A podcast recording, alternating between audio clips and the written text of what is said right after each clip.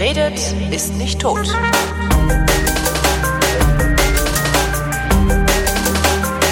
Willkommen zu einer völlig neuen Ausgabe von Dr. Vrindheit und zwar 2016 Volumen 2 mit Alexandra Tobor. Und Holger Klein. So, dann wollen wir mal. Heute wieder, Volumen 2 ist gut. Ja, heute, heute, haben wir wieder eine dieser Sendungen, äh, die im Wesentlichen daraus besteht, dass Alexandra Tobor alte Bravo Dr. Sommer äh, Probleme rausgesucht hat. Hast du diesmal? Nee, hast du nicht, sehe ich gerade. Dazu Was geschrieben, aus welchem Jahr die sind. Nein, natürlich nicht, denn das sind ja, das ist ja das Wichtige. Äh, nicht, dass die Leute denken, wir wären jetzt hier so eine Wegwerf, Wegwerfsendung geworden aus der, äh, Genau. aus der Retorte, weißt du, nein, so sind Bach wir nicht. runter. Nein, ich habe keine neuen Fragen ausgesucht, sondern ich habe lediglich die Fragen ähm, dir nochmal geschickt, die wir beim äh, Dr. Sommer Spezial 2016 Volumen 1 nicht behandelt haben, Ja. weil wir nämlich zu wenig Zeit hatten. Ah, oh. Ja, ah, jetzt verstehe ich. Ja, nee, dann, äh, dann, pff, ne? Dann einfach so. Wollen wir direkt anfangen oder haben wir noch irgendwie was Nein, Lustiges zu erzählen? nein, nein, nein, nein, nein. Ich Nein, habe nein, ganz nein, viel nein, Lustiges zu erzählen. So nicht. Also, äh, in der ersten Folge Mhm. hatte ich einen Feigling, nein, zwei Feiglinge auf dem Tisch. Ja. Heute habe ich auch was mitgebracht. Bist du wieder einen am Zwitschern, am frühen Morgen schon. Wir zeichnen hier am frühen Morgen Nein, auf. Nein, ich bin am Knistern. am Knistern. Am Knistern. Ich habe hier, ähm, also äh, Saufen war ja das Thema der, des ersten Teils. Jetzt wird das Thema sein Süßigkeiten. Jetzt Ah, zwar nicht ja. in den Fragen, aber ich bestimme einfach mal, dass das ein Thema ist. In den 90ern gab es ja so allerlei an Süßigkeiten und viele davon haben wir schon längst vergessen. Dazu gehört Knisterkaugummi. Ich habe mir extra für diese Sendung eine Tüte Knisterkaugummi gekauft, Knisterkaugummi. um sie live auf meine Zunge loszulassen. Ach, ist das diese Bröckchen, diese bunten sind- Bröckchen gewesen, die dann, ja, genau.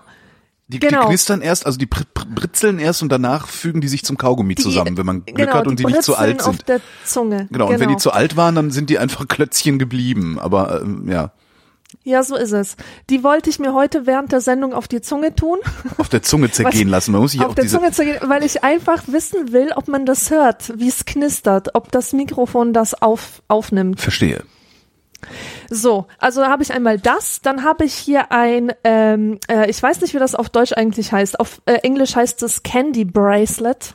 Und das ist Ah, eine Sache. ah, Das ist eine Sache, das hat mir die, äh, die Anne Schüssler hat mir das geschickt. Ja. Es war eine totale Überraschung. Plötzlich stand vor meiner Tür eine ganze fette Plastikdose voll von diesen Candy Bracelets, von diesen, also Traubenzuckerarmbänder, die gab es früher in Schwimmbädern. Ja, stimmt. Für, äh, in so großen, in so großen, Pfennig. in so großen Boxen waren die drin. Und immer wenn man Ja, eins und genau rausgezogen hat, diese- haben die sich so vernuddelt.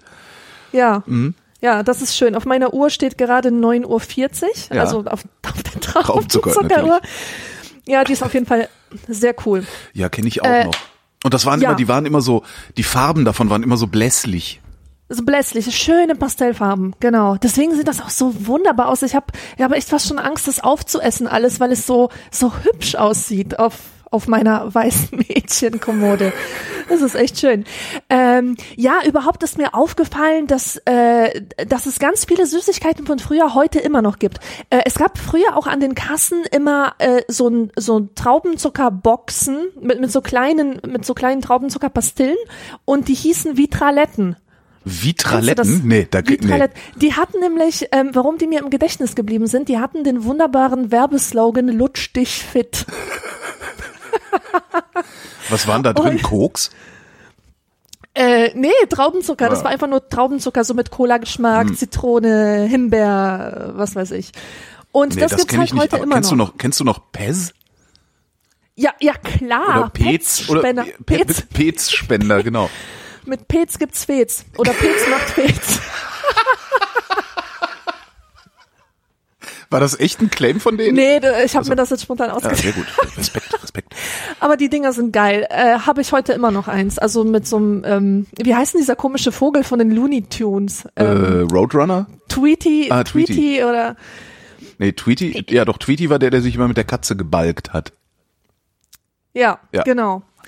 So, ähm, äh, ja, wir waren jetzt bei Süßigkeiten, Genau. gell? Also ich habe hier Süßigkeiten. Äh, muss ich mal gucken, wann ich das einsetze. Ich will das so als Joker einsetzen, weißt du, wenn uns mal nichts einfällt. Comic kommt Relief das Zeug auf die Zweifelsfall, Zunge, auf die Zunge, genau, dann lasse ich das zerknistern. Ähm, ja, mein, mein betreutes Lesen zum äh, 90s-Roman Minigolf Paradiso läuft übrigens immer noch. Da Ja. gibt es auch viele Fun-Facts über Kaugummis und Knisterkaugummis und so weiter. Kommt jetzt jedenfalls in den nächsten Tagen. Und ich wollte mal was erzählen, das fand ich nämlich unglaublich krass und toll und das war so meine Internet Experience 2016. Es gibt einen sympathischen Podcast aus Düsseldorf, der heißt äh, Stilles Kämmerchen oder so und ein Unterpodcast davon heißt So Mittellaut. Und das sind einfach zwei Leute, ein Mädchen, die Anna und ein Junge, der David und die die labern einfach nur so. Das ist so so Laberpodcast. Laberpodcast. Wir labern Ja, halt so Sachen, man ja. ja. Und in einer Folge haben sie sich vorgenommen, demnächst mein Buch zu lesen Oh. und dann darüber abzuschwafeln in Geil. in einer kommenden Folge. Das ist und geil. Warum ich war haben wir beide aufgeregt. das, warum haben wir beide das eigentlich nicht gemacht? Sind wir doof? Wir sind total bescheuert, wir sollten das unbedingt machen. Aber lass mich erstmal Ja. zu Ende erzählen. Ähm, und ich habe ich hab gesehen, dass sie das vorhaben, habe denen auch in die Kommentare geschrieben, boah, wann kommt das endlich? das willst du nicht hören, so. Und nach zwei Wochen kam dann endlich diese Folge und ich habe sie mir angehört und fand es total geil. Also einfach, einfach nur diese Idee, mein, mein Buch zu lesen und dann darüber zu reden, aber absolut nicht äh, literarisch, Ja. äh, feuilletonistisch, sondern einfach, was hat mir dieses Buch gegeben, auf welche Gedanken hat es mich gebracht, Ja. ähm, woran hat es mich erinnert und so. Und dann sagt die Anna plötzlich so, äh, ja, und ich lese da so eine Beschreibung von der Alexandra und denk mir, da sieht's ja aus äh, in dieser Stadt, exakt wie in Grevenbruch, äh, wo, wo ich aufgewachsen bin. Und ich denk mir, wo ist die bitte schon aufgewachsen? In Grevenbruch? Da bin ich auch aufgewachsen. Und äh, dann habe ich sie sofort auf Twitter kontaktiert, ja. Ja. Turns out, sie ist nicht nur in Grevenbruch aufgewachsen, sondern ähm, sie ging auch auf dieselbe Schule wie ich. Wir hatten, unser Freundeskreis hat sich komplett überschnitten. Das heißt, sie ist ähnlich alt wie du. Ja, natürlich, die war eine Stufe über mir. Okay. Äh, an dieser Stelle schöne Grüße an dich, Anna. Ich weiß, dass du zuhörst. Das Kennt sie, kennt sie Deathlev? Große. Oh mein Gott, lass die Bombe nicht platzen. Das Okay. ist das einzige Thema, um das ich jetzt herumgeschlichen bin. Das habe ich ihr noch nicht gesagt. Ich habe immer gefragt, kennst du den und kennst du die und kennst du den und und ich habe mich nicht getraut zu fragen, ob sie Deslev kennt, denn sie kennt Deslev hundertprozentig. Okay. Aber gut, ähm, jedenfalls fand ich es ähm, einfach nur Hammer, dass sie in dem Buch die Stadt Grevenbruch wiedererkannt hat. Das ist schon echt obwohl krass. ich, obwohl ich mit keinem einzigen Wort den Namen Grevenbruch fallen lasse. Und das war auch eher so eine äh, mythische Vorstellung von dieser Stadt in meinem Kopf, die ich da, ähm, äh, die ich da reproduziere. Das heißt, ich habe mir nicht vorher bei Street View angeguckt, wie denn da die Fußgängerzone von Ja. Grevenbruch aussah. Ich habe die einfach so aus meinem Kopf rekonstruiert und ich war da jetzt schon seit zehn Jahren nicht mehr, ja. Jetzt wüsste ich ja gerne mal, ob ähm, nicht vielleicht jede äh, westdeutsche Innen, äh, Kleinstadt, Innenstadt so aussieht wie Grevenbruch und wer da alles noch gedacht hat. Ach, das- Boah, geil, das, das sieht ja aus. Das sieht ja aus wie sein. die, das, das liest sich ja genauso wie Goch oder so. Ja. Ja, ja. Also äh, die Anna hat nämlich äh, ihren Aha-Effekt gehabt, als ich da eine Persiluhr erwähnt habe. Kennst du eine Persiluhr? Weißt du, was das ist? Hast du ein Nee. Bild im Kopf, was das? Nee. Ah, du kennst das nicht? Okay. Nee. Weil äh, so eine stand in Grevenbruch, das war einfach so eine große Standuhr vor dem äh, vor dem Einkaufszentrum Montanushof und äh, da war halt so diese diese Persilfrau mit den äh, mit dem weißen Gewand, die war da drauf abgebildet Ähm, und das war, äh, das mal, hat sie so ein, Clementine. nee, das war Ariel. Nee, ja. ja, nee, viel älter. Das ist so aus der Jugendstil-Ära, so Ah, okay. 1910 oder so. Ah. Äh, auch der Kleidung nach zu urteilen. Und ähm, das hat die halt wiedererkannt und meinte, in Düsseldorf gibt's auch eine. Und dann dachte ich, ja gut, vielleicht gibt's die in jeder Stadt. Aber egal. Äh, was ich sagen wollte, ist folgendes. Das ist jetzt ein Aufruf an alle. Wenn ihr einen Podcast habt und Lust habt, über mein Buch zu reden, und zwar nicht unbedingt über das Buch und über die Motive da drin und bla bla, sondern einfach das zum Anlass zu nehmen, äh, über die 90er zu reden oder über eure Erinnerungen, schreibt mir eine Mail, äh, schreibt mir, was für einen Podcast ihr habt und ich schicke euch ein Rezensionsexemplar mit persönlicher Widmung und Ui. einer Tüte Knisterkaugummi. Ja, äh, da, da hoffe ich mal, dass so genug Tüten Knisterkaugummi jetzt auch äh, vorrätig Ich habe einen Dealer aufgetan. Der, Der hat handelt mit nichts anderem. ist der Also Generalimporteur für Knisterkaugummi aus Italien. Ich habe einfach ein paar Rezensions Rezensionsexemplare und ich habe ein paar Tüten Knisterkaugummi und ich werde sie äh, liebend gerne loswerden an Menschen, die richtig Bock darauf haben, das zu machen, was die Anna und der David in ihrem Mittellaut-Podcast gemacht haben. Ach super. Ja, und die dritte Info, die ich hier Ja. zum Platzen bringen will, ist, äh, wir haben ja in jeder Sendung eigentlich uns gefragt, was denn so heutige junge Leute zu Ja. diesen Fragen sagen würden. Und ich habe Anfang Juli tatsächlich die wunderbare Möglichkeit gehabt, mit jungen Menschen zu sprechen, und zwar über diese Fragen. Ein paar haben, also ein paar haben mich auch angeschrieben, aber das ist, ich komme gerade nicht dazu, das irgendwie mal in, in Form zu gießen und mal einen Termin zu machen, wo wir uns Mhm. irgendwie alle online treffen können oder irgendwie sowas. Ja. Ja. Ähm, bei mir war das so, ich wurde angefragt, ich, ich darf jetzt nicht zu viele, zu, zu viele äh, Koordinaten durchgeben und so, deswegen bleibe ich vage. Ich wurde gefragt von, ähm, äh, von einer Organisation oder von einer Institution, die freiwilliges soziales Jahr Kultur und Bildung organisiert, Ja. ob ich nicht Lust habe, einen Podcast-Workshop zu machen.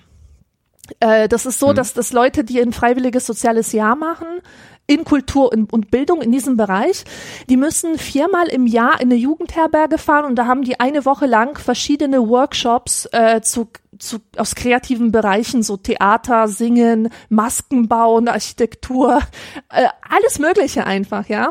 Und äh, das Thema Podcast hatten die noch nie. Und da sind sie auf mich zugegangen. Und ich habe gesagt, okay, weil ich äh, ein impulsiver Mensch bin, der, hat, der halt immer sagt, okay, bevor er, äh, bevor er alles einsickern lässt und, und sich fragt, wie soll denn das dann konkret aussehen? Kenne ich, ist mir auch gerade passiert und Ende September werde ich erzählen, wie es gewesen sein wird. Okay, okay. Aber ich find's gut. Ich find's gut, sowas zu machen. Jedenfalls habe ich mich einfach mal darauf eingelassen und äh, als ich dort ankam, stellte ich fest, dass weder Internet da ist. Perfekte Voraussetzung Ja. für Podcast-Produktion, wenn kein Internet da ist. Man kann den Leuten nicht mal äh, äh, die, die grundlegendsten Sachen zeigen. Ähm, und es war auch keine Technik da. Das heißt, ich hatte mein Headset dabei. Eins. Es waren zehn Leute in meiner Gruppe. Oha. Das heißt, alles, was sie aufnehmen konnten, war so, äh, so mit, mit dem eigenen iPhone rumzulaufen und da halt die Aufnahmesoftware zu verwenden. Ja, das war äh, nicht so gut. Das heißt, die Startvoraussetzungen waren schon mal mies und wir mussten improvisieren und da habe ich mir gedacht, oh mein Gott, das sind junge Menschen. Das sind genau die Leute, die ich Ja. eigentlich schon immer fragen wollte. Und dann habe ich denen so einen äh, so einen Ausschnitt aus unserer Vrindheit vorgespielt, um überhaupt mal in dieses Thema Podcast einzuführen. Und zwar den Teil äh, äh, Volumen 1, Dr. Sommer, äh, das diesjährige, wo wir darüber gesprochen haben, äh, also über, über Michael Jackson Zombies. Ja. Äh, was, was eigentlich mit Michael Jackson jetzt passiert. Und ähm, dann habe ich sie gefragt, ob sie prinzipiell Interesse hätten, das Gleiche mit mir durchzuspielen. Also sich einfach um den Tisch zu setzen und diese ganzen Fragen zu diskutieren. Und gut, die Hälfte der Teilnehmer war Feuer und Flamme dafür. Cool. Und dann haben wir das einfach mal gemacht. Und wir hatten echt den Spaß unseres Lebens. Hast du es aufgezeichnet? Ich habe es aufgezeichnet und ich habe auch ein kleines äh, File gebastelt daraus. Das werde ich dir nach der Sendung zukommen lassen. Dann kannst du das ans Ende dieser Sendung schauen. Sehr geil, ja, sehr geil.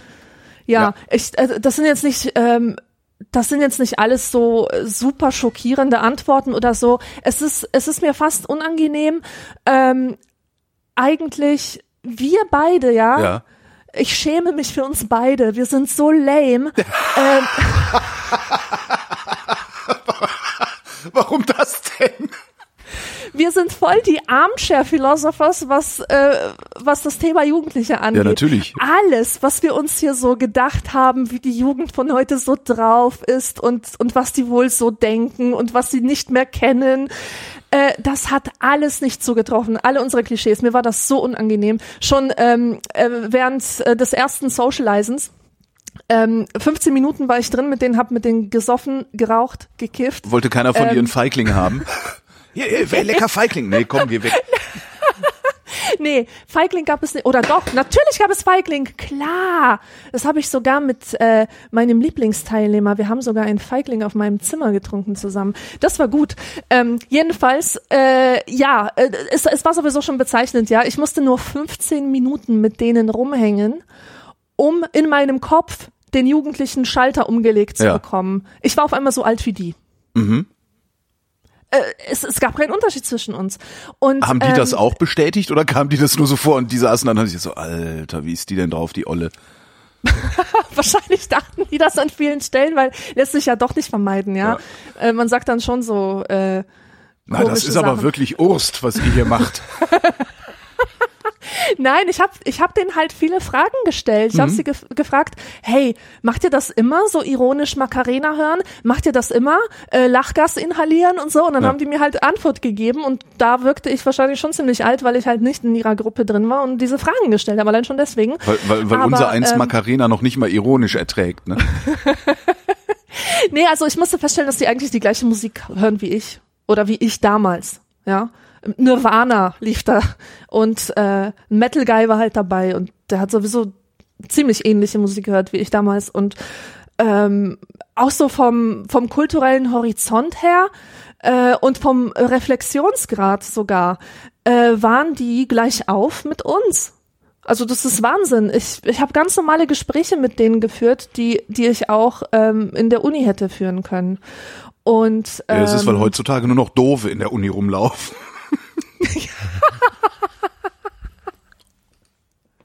das ist jetzt gemein. Also Naja, irgendwie muss man sich ja abgrenzen. Wo kommen wir denn sonst hin? Also ich, im Sinne von Ja. wir. Also, ja. Ja, also ich eben, die Erfahrung, die ich gemacht habe, war, dass diese Menschen sich eigentlich gar nicht von uns unterscheiden oder zumindest von von mir nicht. Äh, es, es gibt halt so ein paar äh, divergierende Erfahrungen, wie dass die jetzt alle für Tokyo Hotel geschwärmt haben. Da war ich halt schon wieder aus dem Alter raus und so. Ähm, aber im Grunde haben die die gleichen Erfahrungen gemacht und genau das will ich äh, äh, dir dann schicken etwas, das, das diesen Umstand halt, halt illustriert, dass die sich dieselben Gedanken machen, wie wir Ich bin uns gespannt. gemacht haben. Ja. Hast du denn die Fragen, äh, ist, in, ist in dem Audio, sind da auch die Originalfragen nochmal drin, dass du die vorliest? Nee. Nee, das ist einfach nur so ein Zusammenschnitt. Das, das würde, glaube ich, auch langweilen. Alles wenn, klar. Äh, vor allem die Qualität, die nervt halt brutal, weißt du, das ist alles mit iPhone aufgenommen und ähm, nee, das, das würde keinen Sinn machen. Und ich habe mir übrigens auch eine Einverständniserklärung äh, geholt von, von denen, die, äh, die da mitgemacht haben, dass sie damit einverstanden sind, dass ähm, ihr Zeug vorgespielt wird vor. Ihr Wie Zeug viele Hörer wel- haben wir? weltweit äh, verfügbar 10.000, gemacht 20.000 Hörer, genau. und ja. für immer und ewig im Internet stehen bleibt. Da können sie sich dann in 20 Jahren schämen.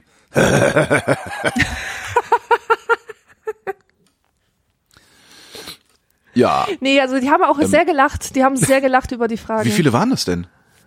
Ähm, wie viele Fragen? Nee, Oder wie viele Jugendliche? Fünf. Und das waren auch nicht wirklich Jugendliche, die waren zwischen 18 und 20. Okay. Aber die hatten ihre Jugend noch voll auf dem Schirm, ja. Das ist ja nur zwei Jahre her, dass sie selber 16 waren. Wir müssen das trotzdem mal, wir müssten, eigentlich müssten wir das mal machen. Wir müssten, eigentlich müssten wir eine Veranstaltung machen und sagen, so, in den ersten drei Reihen dürfen nur Jugendliche. Und dahinter dürfen dann alle anderen. Und äh, die Jugendlichen vorne müssen mitmachen. Ja. Und wir sitzen auf der Bühne und lesen diese Fragen vor. Das wäre mal nett. Hm. Naja. Äh, Stille, ich Stille, ich Stille. Scheiße, gerade- ich muss mir den Knisterkaugummi. ich Knister- überlege, ich, Knisterkaugummi. überlege, ich habe gerade überlegt, was ich noch. Ich hatte die ganze Zeit denke ich, ich wollte doch noch was erzählen von, von, aber irgendwie fällt mir das nicht ein.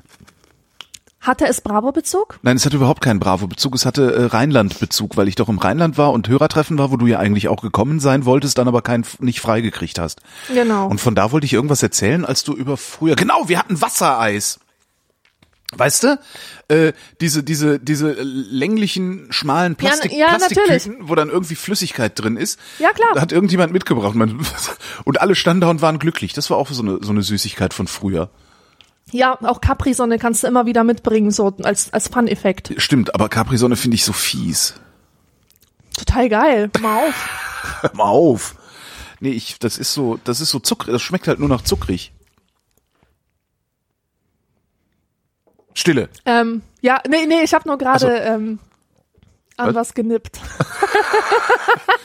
Ein Schabäuchen hat sie sich, ein Klosterfrau Melissengeist hat sich reingetan, damit das Zittern aufhört. Das ist, ja. Ähm, legen wir los. Thomas, 13, aus Berlin, schreibt. Meine Mutter verbrennt Milchtüten im Ofen. Deine Mutter verbrennt Milchtüten im Ofen. ja, das tut sie. Super. Ich möchte meine Familie dazu bringen, umweltbewusster zu sein. Meine Mutter verbrennt zum Beispiel Milchtüten in unserem Kaminofen. Wenn ich sage, dass sie damit unsere Umwelt verpestet, regt sie sich total auf. Wie kann ich sie überzeugen? Sie glaubt mir einfach nicht. Ja, ja, der Umweltschutz. Ist dir schon mal aufgefallen, dass jedes Mal, wenn es um deutsche Klischees geht, Ja. ähm, gleich kommt, ja, Mülltrennung, Umweltschutz, bla bla. Äh, das wird ja äh, so im europäischen Gesamtkontext immer, äh, also Deutschland ähm, wird, wird immer betrachtet als das Land, was da super vorbildlich und ultra korrekt ist. Darum findet man in Indien auch ähm, äh, Müll mit äh, unserem diesem diesem grünen Punkt drauf. Ja, Tatsächlich gab es mal irgendwann vor vielen Jahren eine Reportage, haben sie irgendwie indische Müllkippe, überall grüner Punkt. ja. Ja, also die Ostblockstaaten, ne, die hinken da allerdings stark hinterher, muss man sagen. In Polen zum Beispiel, da verbrennt die Mutter nicht nur Milchtüten im Ofen, sondern auch Babywindeln, Shampooflaschen. Hey. Und das stinkt zum Himmel und sorgt dafür, dass man im Winter eigentlich nur mit Gasmaske raus will. Verendete Schweine. Ja, jetzt ohne Scheiß, diese Leute verbrennen alles im Ofen. Ja. Und du kannst nichts dagegen tun. Ich habe mal eine Reportage gesehen, wo einer wirklich reingegangen ist zu den Leuten und gefragt hat, ähm, wie es denn jetzt ist mit Umweltschutz, ob die sich denn nicht dessen bewusst sind. Und ja, sie sind sich dessen bewusst, aber sie haben einfach kein Geld. Ach, das ist eine Dass sie- Geldfrage? Ja, weil die könnten sich ja auch Zentralheizung äh, Ach so, es geht ums aber- es geht ums Heizen. Ich dachte, es ging jetzt einfach um die Müllentsorgung. Das heißt, die verbrennen das, äh, weil es brennbar ist. Also Exakt. Verstehe. Genau. Und dann werden halt die ganzen Schadstoffe in die Luft geblasen und, und machen diesen ganzen Gestank. Aber ich kann mich daran erinnern und überhaupt, äh, diese Frage ist ja wohl ein klarer Beweis dafür, dass es in Deutschland lange Zeit auch ähm, nicht so selbstverständlich war, umweltbewusst nicht. zu sein, ja. Und ich kann mich erinnern, als ähm, also den grünen Punkt, den gibt's irgendwie schon länger, aber der war nicht so, das war nicht populäres Wissen, dass es den gibt. Und dann, da war ich in der neunten Klasse, wurden die gelben Tonnen beziehungsweise Ja. die gelben Säcke eingeführt und damals hatten wir eine ganze Unterrichtseinheit. ich glaube, darüber. ich glaube, der Gel d- dieser dieser grüne Punkt oder der gelbe Punkt oder nee, der gelbe Sack ist, glaube ich, äh, Ergebnis des grünen Punkts oder so ähnlich, ne? Weil der Mhm. grüne Punkt eingeführt wurde, musste dann ja auch eine Sondermülltonne her. Dafür haben wir dann alle extra bezahlt. Das tun wir ja, glaube ich, immer noch, ne? Äh, Dass wir da irgendwie einen Pfennig, also so, so wie so ein Kohlepfennig draufzahlen. Und die, die verdienen halt noch Geld dabei, wie sie es entsorgen, weil sie nämlich Energie erzeugen. Das, also ähnlich. Das ist alles, ich finde das eklig. Das ist alles nepp, glaube ich. glaube ich mal gehört zu haben. Ich äh, schlag das mal nach.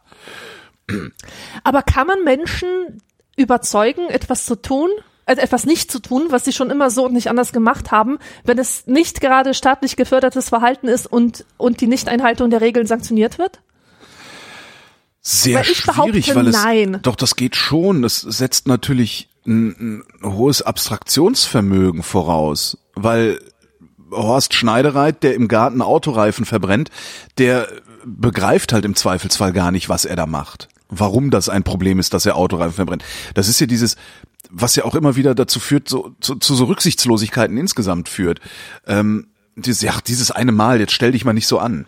Also der Herr Schneidereit, der glaubt halt, er wäre der Einzige, der Autoreifen verbrennt. Nur weil er momentan vielleicht der Einzige ist, der einen Autoreifen verbrennt. Und so, also man, man muss den Leuten irgendwie so, so ein Abstraktionsvermögen beibiegen. Ansonsten kannst du es vergessen. Das ist ja genau Ja, wie mit Autofahren und, und allem Pipapo. Also alles, was zu abstrakt ist, um es auf sich selbst zu beziehen. Also um, um, um zu sagen, okay, ich habe einen persönlichen Nachteil davon, dass ich mich so verhalte, äh, ist den Leuten nur sehr schwer beizubiegen. Ja. Ist ja auch und, anstrengend. äh, Also es ist ja eine Zumutung, also für das Gehirn jetzt. Es ist ja sehr anstrengend, äh, ständig, ständig auf so einem Abstraktionsniveau unterwegs zu Genau, sein. und man verliert nicht so gerne Gewohnheiten, Überzeugungen und all das, weil Das ja sowieso. Ge Gewohnheiten betrachten wir als etwas, was wir uns erarbeitet haben, ja. Ja. Und der Mensch lässt sich ungern etwas wegnehmen Ja. in diesem Sinne. Und- Und, äh, eine Frage habe ich an dich. Was ist denn mit diesem grünen Punkt eigentlich? Ähm, weil der ist ja auch auf Sachen drauf, die streng genommen Papier sind. Ja, Ja. Streng genommen Äh, Papier, kommen- was zum Beispiel? boah, weiß ich nicht. Nimm so eine Tiefkühl, ähm, Tiefkühlschachtel von Erbsen, tiefgefrorenen Erbsen oder Okay. so. Da ist hinten der grüne Punkt drauf. So, werfe ich das jetzt wirklich in die gelbe Tonne oder sage ich, nee, äh, das ist doch Pappe und tu es ins Papier? Interessant. Da habe Das ich ist eine interessante. Frage. Ja. Vielleicht kann uns die jemand beantworten. Hm. Wäre echt keine Ahnung. Ja. Nee, keine Ahnung. Aber wie bringt er seine Mutter dazu, äh, dass sie das, dass sie das aufhört? Im Grunde, im Grunde muss er, muss er, also was vielleicht helfen könnte, ist so eine Milchtüte. Das ist ja so ein Verbundmaterial, was dann ja auch fies schwarz raucht oder so. Würde ich jetzt mal vermuten, da ist ja irgendwelcher Kunststoff drin, das einfach mal offen in der Wohnung abzufackeln und sagen so, das entlässt du in die in die Umwelt. Jetzt atmest du es mal selber ein. Mhm. Und damit würdest du es dann halt bei ihr verankern sozusagen, also auf, auf sie beziehen, auf die Mutter. Ja, Aber- und Enterbung würde Und das Ent auch genau, und. Enterbung. Ja, aber jemand, der Milchtüten verbrennt, der hat ja nicht viel zu vererben. Ja, stimmt. Stimmt. Der hat ja nicht mal Nächst- Geld für eine Heizung. Hast ja eben, haben wir eben gelernt. Ja. Nächste Frage. Oh, die kommt von, von dir. Von Linda aus Norderstedt. Oder Stedt. Steht. Steht, steht. Aus, Hilfe, ich, Hilfe, ich bin fernsehsüchtig. Seit ich in der dritten Klasse bin, sitze ich immer vor dem Fernseher. Jeden Tag. Jetzt bin ich schon in der fünften Klasse und ich habe gemerkt, dass ich überhaupt keine Zeit mehr für mich habe. Wenn meine Freundin mit mir spielt, schauen wir fast nie. Aber immer stelle ich fest, dass ich meine Hausaufgaben für die Realschule am Abend machen muss. Und das finde ich gar nicht gut. Aber ich komme nicht vom Fernseher weg. Die Filme und Serien reizen mich. Ob ich wohl fernsehsüchtig bin? Bitte helft mir. Es liegt mir sehr viel daran, vom Fernseher wegzukommen. Äh, Ja, die Da- Kada erzählt doch auch mal, dass sie früher nonstop vor der Glotze saß. ja. Und Ja, ich glaube, der- da hat das sich lief- einiges verändert Das jetzt. Ding lief bei mir auch die ganze Zeit, aber da hat halt keiner hingeguckt. Das lief halt so vor sich hin, wie Radio oder so. Ja, und ja, genau. Äh, also ich habe ich hab noch diese Sprüche bekommen, äh, wie äh, ja, wenn du die ganzen, den ganzen Tag vor der Glotze sitzt, Kriegst du viereckige Augen. Augen und so, ja. ähm, aber im Grunde hat mir das niemand verboten. Das äh, durfte man einfach. Und ich war auch fernsehsüchtig. Wenn ich nur dran zurückdenke, dass ich an Samstagen um 5.30 Uhr als Kind um 5.30 Uhr aufgestanden bin, um mein kleines Pony auf Sat 1 zu schauen. Scheiße. Ich glaube, das ist schon Sucht, oder? Ja, hast du dir einen Wecker gestellt dafür oder bist du einfach wach ich habe mir einen gewesen? Wecker, ich habe mir einen Wecker gestellt. Ich weiß nicht, ist das Sucht? Nee, das ist, nee, das ist nicht Sucht, glaube ich. Das Sucht ist einfach Liebe. Das Nee, ist das ist halt einfach- Liebe wie alt warst du da? Ponys. Neun? Okay, nee, dann ist das vielleicht doch Sucht. Ich dachte, das wäre jetzt sowas wie, ja, ich, also weißt du, man, man nimmt ja gerne auch mal so Haltungen an, die eigentlich vollkommen dämlich sind und findet sich dann irgendwie super dabei. Ja. Und wär's jetzt zwölf gewesen, hätte ich gesagt, okay, du hast dich halt super gefunden, weil du erzählen konntest, ich bin um 5.30 Uhr aufgestanden, um My Little Pony zu gucken. Ja, ja. Ähm, war das dein eigener Fernseher? Hattest du damals schon einen eigenen oder bist du Nein, nein, nein, nein. Damals hatte ich leider noch keinen eigenen Fernseher. Ich muss auch sagen, dass ich den nicht nur zu Unterhaltungszwecken genutzt habe, sondern ähm, ich war schon damals irgendwie so ein kleiner Wissensnerd. Also ohne zu wissen, dass das a thing ist. Du hast, du hast immer Telekolleg Äh, geguckt. Ja, ohne Scheiß jetzt. Ich habe mir in der Fernsehzeitschrift immer Sendungen markiert, die ich sehen wollte. Literarische Spaziergänge durch barocke Gärten, weißt du, untermalt von klassischer Gitarrenmusik. Sowas habe ich mir reingezogen. Tatsächlich. Ja, das war so tausend Meisterwerke, ne? Da habe ich dann immer ausgeschaltet. das fand ich immer ein bisschen. Das habe ich auch immer geschaut, Nee, ja. das habe ich nie kapiert. Ich weiß gar nicht, was ich immer geguckt habe. Ich meine, zu meiner Zeit, ne? zu meiner Zeit gab es ja nur drei Programme, beziehungsweise vier. Mit Zusatzantenne konnte man dann noch ein anderes drittes Programm empfangen. Und das gab ja noch sowas wie Sendeschluss und so. Also ich konnte Ja, gar nicht genau. um 5.30 Uhr aufstehen und Fernsehen gucken, weil da gab es nur Ja. Rauschen oder Testbild. Ja, das wollte ich dich nämlich fragen, wie das eigentlich war, ob man diese Sucht, von der hier diese Linda spricht, ob man die überhaupt entwickeln kann, wenn das Angebot gar nicht so groß ist. Wenn also Das wirklich nur drei Programme Frage, da sind also- und äh, ich meine, in meiner Kindheit, ich wurde zugeballert mit Zeichentrickfilmen. Das ganze Wochenende, es, es ging um 5 Uhr morgens los und ging bis, bis in die Nachmittagsstunden, Kinderprogramm und das gab es ja früher nicht bei diesen drei Programmen. Ja. Also ich erinnere mich ja nur nur nur schwach an meine Kindheit, aber ich habe nicht das Gefühl, als hätte ich ewig vor der Glotze gesessen. Also was ich überlege gerade, ich glaube 1985 ist, glaube ich, das Privatfernsehen gestartet, bis das dann überhaupt mal so weit bundesweit empfangbar war, dass es in dem kleinen Kaff, in dem ich gewohnt habe oder in dem wir gewohnt haben, ähm, einfach empfangbar gewesen wäre, also so mit Antenne und so, war schon Ende der 80er irgendwie. Und da gab's dann auch nur, was gab's denn da auf, auf Antenne mit, mit sehr viel Rauschen und Schnee? Kennt ja heute auch keiner mehr, ne? ähm, ich, Ja, ja. ich glaube, Testbild. RTL ab und zu mal Sat 1, aber sehr schlecht und Tele 5 oder so. Und das war schon, als die dann da waren, weiß ich, habe ich wesentlich mehr Fernsehen geguckt und wesentlich mehr die Glotze angehabt. Und irgendwann Anfang der 90er, ähm, ich habe Abi, äh, 1991 Abi gemacht und irgendwie so um 89, 90 rum gab es eine Satellitenschüssel auf dem Dach unseres Hauses. Und äh, da lief auch wesentlich mehr Glotze bei mir. Aber die, die Jahre davor, ich, nee. Also ich kann mich dran erinnern, dass ich, äh, wenn es tagsüber Fernsehen gab, Wimbledon, solche Sachen, ne? Also da, da ist ja dann gerne mal Sport übertragen worden oder so. Das habe ich mir dann halt auch angeguckt. Aber ich überlege gerade, ob ich, nee, ich habe eigentlich nicht. Nee, das war mit den wenigen Programmen wesentlich gezielter. Ja. Wesentlich gezielter. Was wir allerdings gemacht haben, ist, äh, wenn wir so mit Freunden irgendwo saßen, äh, irgendwie ein, ein Video gucken. Was weiß ich, äh, Ferris macht blau oder, oder, oder Blues Brothers oder irgendwie sowas. Ja. Aber einfach mal Glotze an, um als, als Tapete zu fun fungieren, das gab's in der Kindheit nicht so. Nee, da waren wir, da war ich auch viel mehr draußen, ehrlich gesagt. Ich glaube, 93 ist das Jahr, wo Viva auf Sendung ging. Und seit Viva auf Sendung war, habe ich es eigentlich jeden Tag nach der Schule geschaut. Vier Stunden. Und tatsächlich so als Tapete, so als, als äh, Hintergrunddings. Und das war wirklich ein komplettes Trash-Format, ja. Es liefen halt die, die gängigen Musikvideos, die gerade aktuell waren, unterbrochen von Viva Interaktiv, wo es immer so ähm, vier Moderatoren im Wechsel gab und die haben über Themen gesprochen, die für Jugendliche interessant sind. Hatten auch mal Blümchen auf dem Sofa sitzen und so. Habe ich nie Und, geguckt. äh, Also 93 war ich schon berufstätig da. Äh, ja. Nee. Nächste Frage. Ja, nächste Frage. Entschuldigung, ich, ich krame so in meiner Erinnerung. Was ich noch gemerkt, äh, dachte, als bei der Fernsehsucht die Frage, äh, Hausaufgaben für die Realschule, gibt es eigentlich noch Realschulen? Ich glaube, die heißen heute Mittelschulen. Ah, okay. Also zumindest in Bayern heißen die so. Nee, ich, ich weiß gar nicht. Also in, in Berlin gibt's ja, wie heißen die denn hier? Oberschule? Gymnasium? Ich, ich weiß es gar nicht. Egal. Ist Computerarbeit schädlich? Ich habe ein Problem, das mich schon seit langer Zeit beschäftigt. Mein Vater arbeitet als Trainer und macht Seminare für Computerfirmen. Er hat selber zwei Computer und bekommt häufig Computerspiele geschenkt. Seit circa zwei Jahren spiele ich nur am Computer. Es fasziniert mich einfach die vielen Möglichkeiten, die mir da zur Verfügung stehen. Doch neulich habe ich erfahren, dass Computerarbeit bzw. Computerspielen schädlich sein kann. Es soll schlecht für die Augen sein und Kopfweh verursachen. Außerdem strahlen doch die Bildschirme, oder? Bitte sagt mir, ob diese Strahlen gesundheitsschädlich sind. Erik, 14, keine Ortsangabe. Diese Das Strahlengläubigkeit, die war echt mal salonfähig. Das ist ja heute noch so.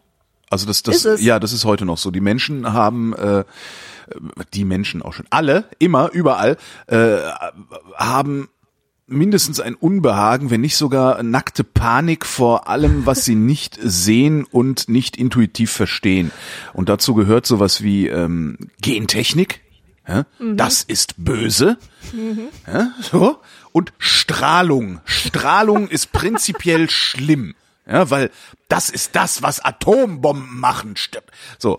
Und darum kriegst, darum hast du halt Leute, die nachts ihr WLAN ausschalten, die, die äh, ähm, keine modernen, schnurlosen Telefone benutzen, sondern lieber die äh, von vor 20 Jahren oder wie alt die sind, die halt äh, auf einem anderen Frequenzbereich senden und sowas. Das sind diese ganzen Leute, die sich einbilden, es gäbe sowas wie Elektrosmog, der tatsächlich ihr Wohlbefinden beeinflusst.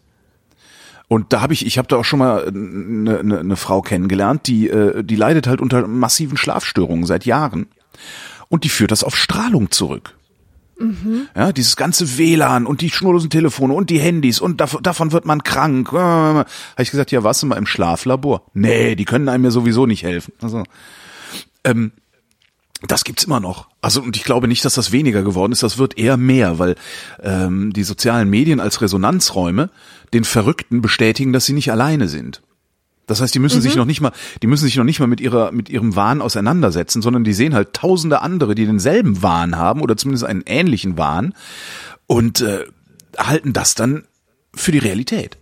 Also die, Ja. die, sind, die reflektieren gar nicht mehr, was sie da tun.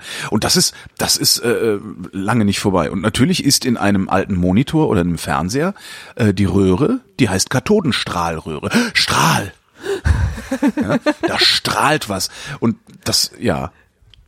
Das ist wirklich, ja, übrigens sind die gesundheitsschädlich, weil man nämlich meistens viel zu dicht davor sitzt und in einer verkrampften Haltung. Äh, exakt. Also ich sag mal so, äh, das es ist nicht das Problem des Computers. Wenn Ja. ich mich mit einem Buch äh, am Sonntag ins Bett lege und mich dann vier Stunden am Stück nicht bewege, dann habe ich die gleichen äh, Symptome Genau. wie wie dieser Typ vom Computerspielen. Und hier, hier eine Sache, die die noch in den 90ern äh, für für ganz viel Sorgen ähm, äh, gesorgt hat, war krebserregend.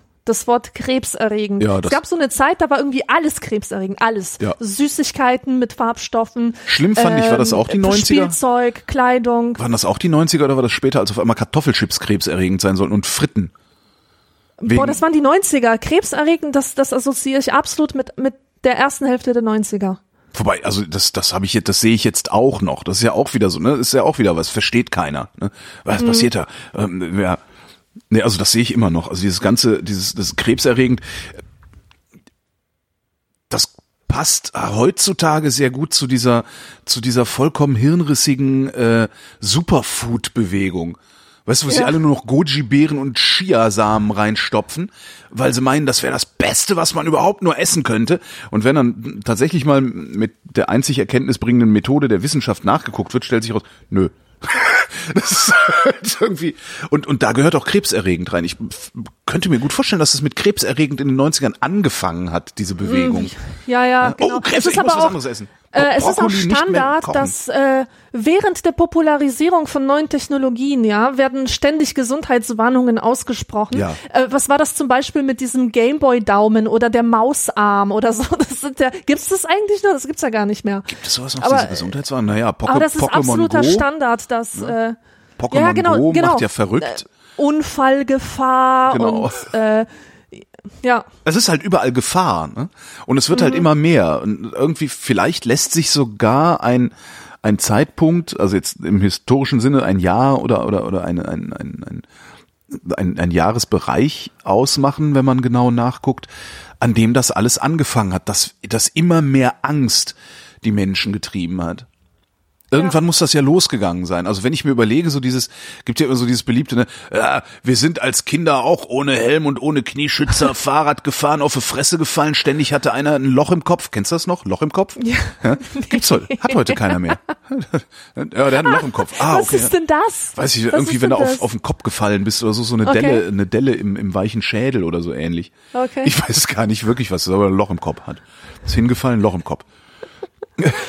und, und, und diese, das, das hörst du ja immer von so Leuten in, in, in meinem Alter und älter. Die, die, ne, der, die Aktionsradien der Kinder waren größer. Man, man hat nicht ständig irgendwie äh, so ganz Körperschaumstoffanzüge getragen, damit einem nichts passieren kann, wenn man mal umfällt.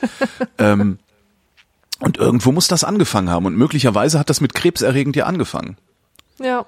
Weil das ja auch so was völlig abstrakt Na. diffuses ist, was man so, das ist krebserregend. Nein, Ja, weißt, du, das hat nicht, das hat nicht mit Krebs, das ist so alt wie die Menschheit. Äh, es wurde, es, es wurde schon vor dem Lesen von Romanen gewarnt. Es wird immer gewarnt vor dem, was neu ist. Also so diese Ja, es wird- Paranoia ja, von neuen richtig. Sachen, die man nicht versteht, das ist ewiges Menschheitsthema. Aber mittlerweile sind wir ja an einem Punkt, wo, wo wir Angst vor allem haben, was ist und nicht nur Angst Ja. vor allem haben, was neu Ja, ist. ja. Ja? Äh, Der, der Straßenverkehr, beste Beispiel, der Straßenverkehr war noch nie so sicher wie heute.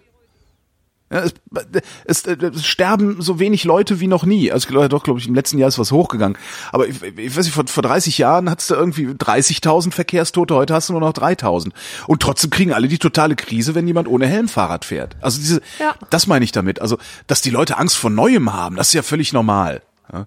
Darum haben wir immer noch das Bildungssystem, das nicht funktioniert.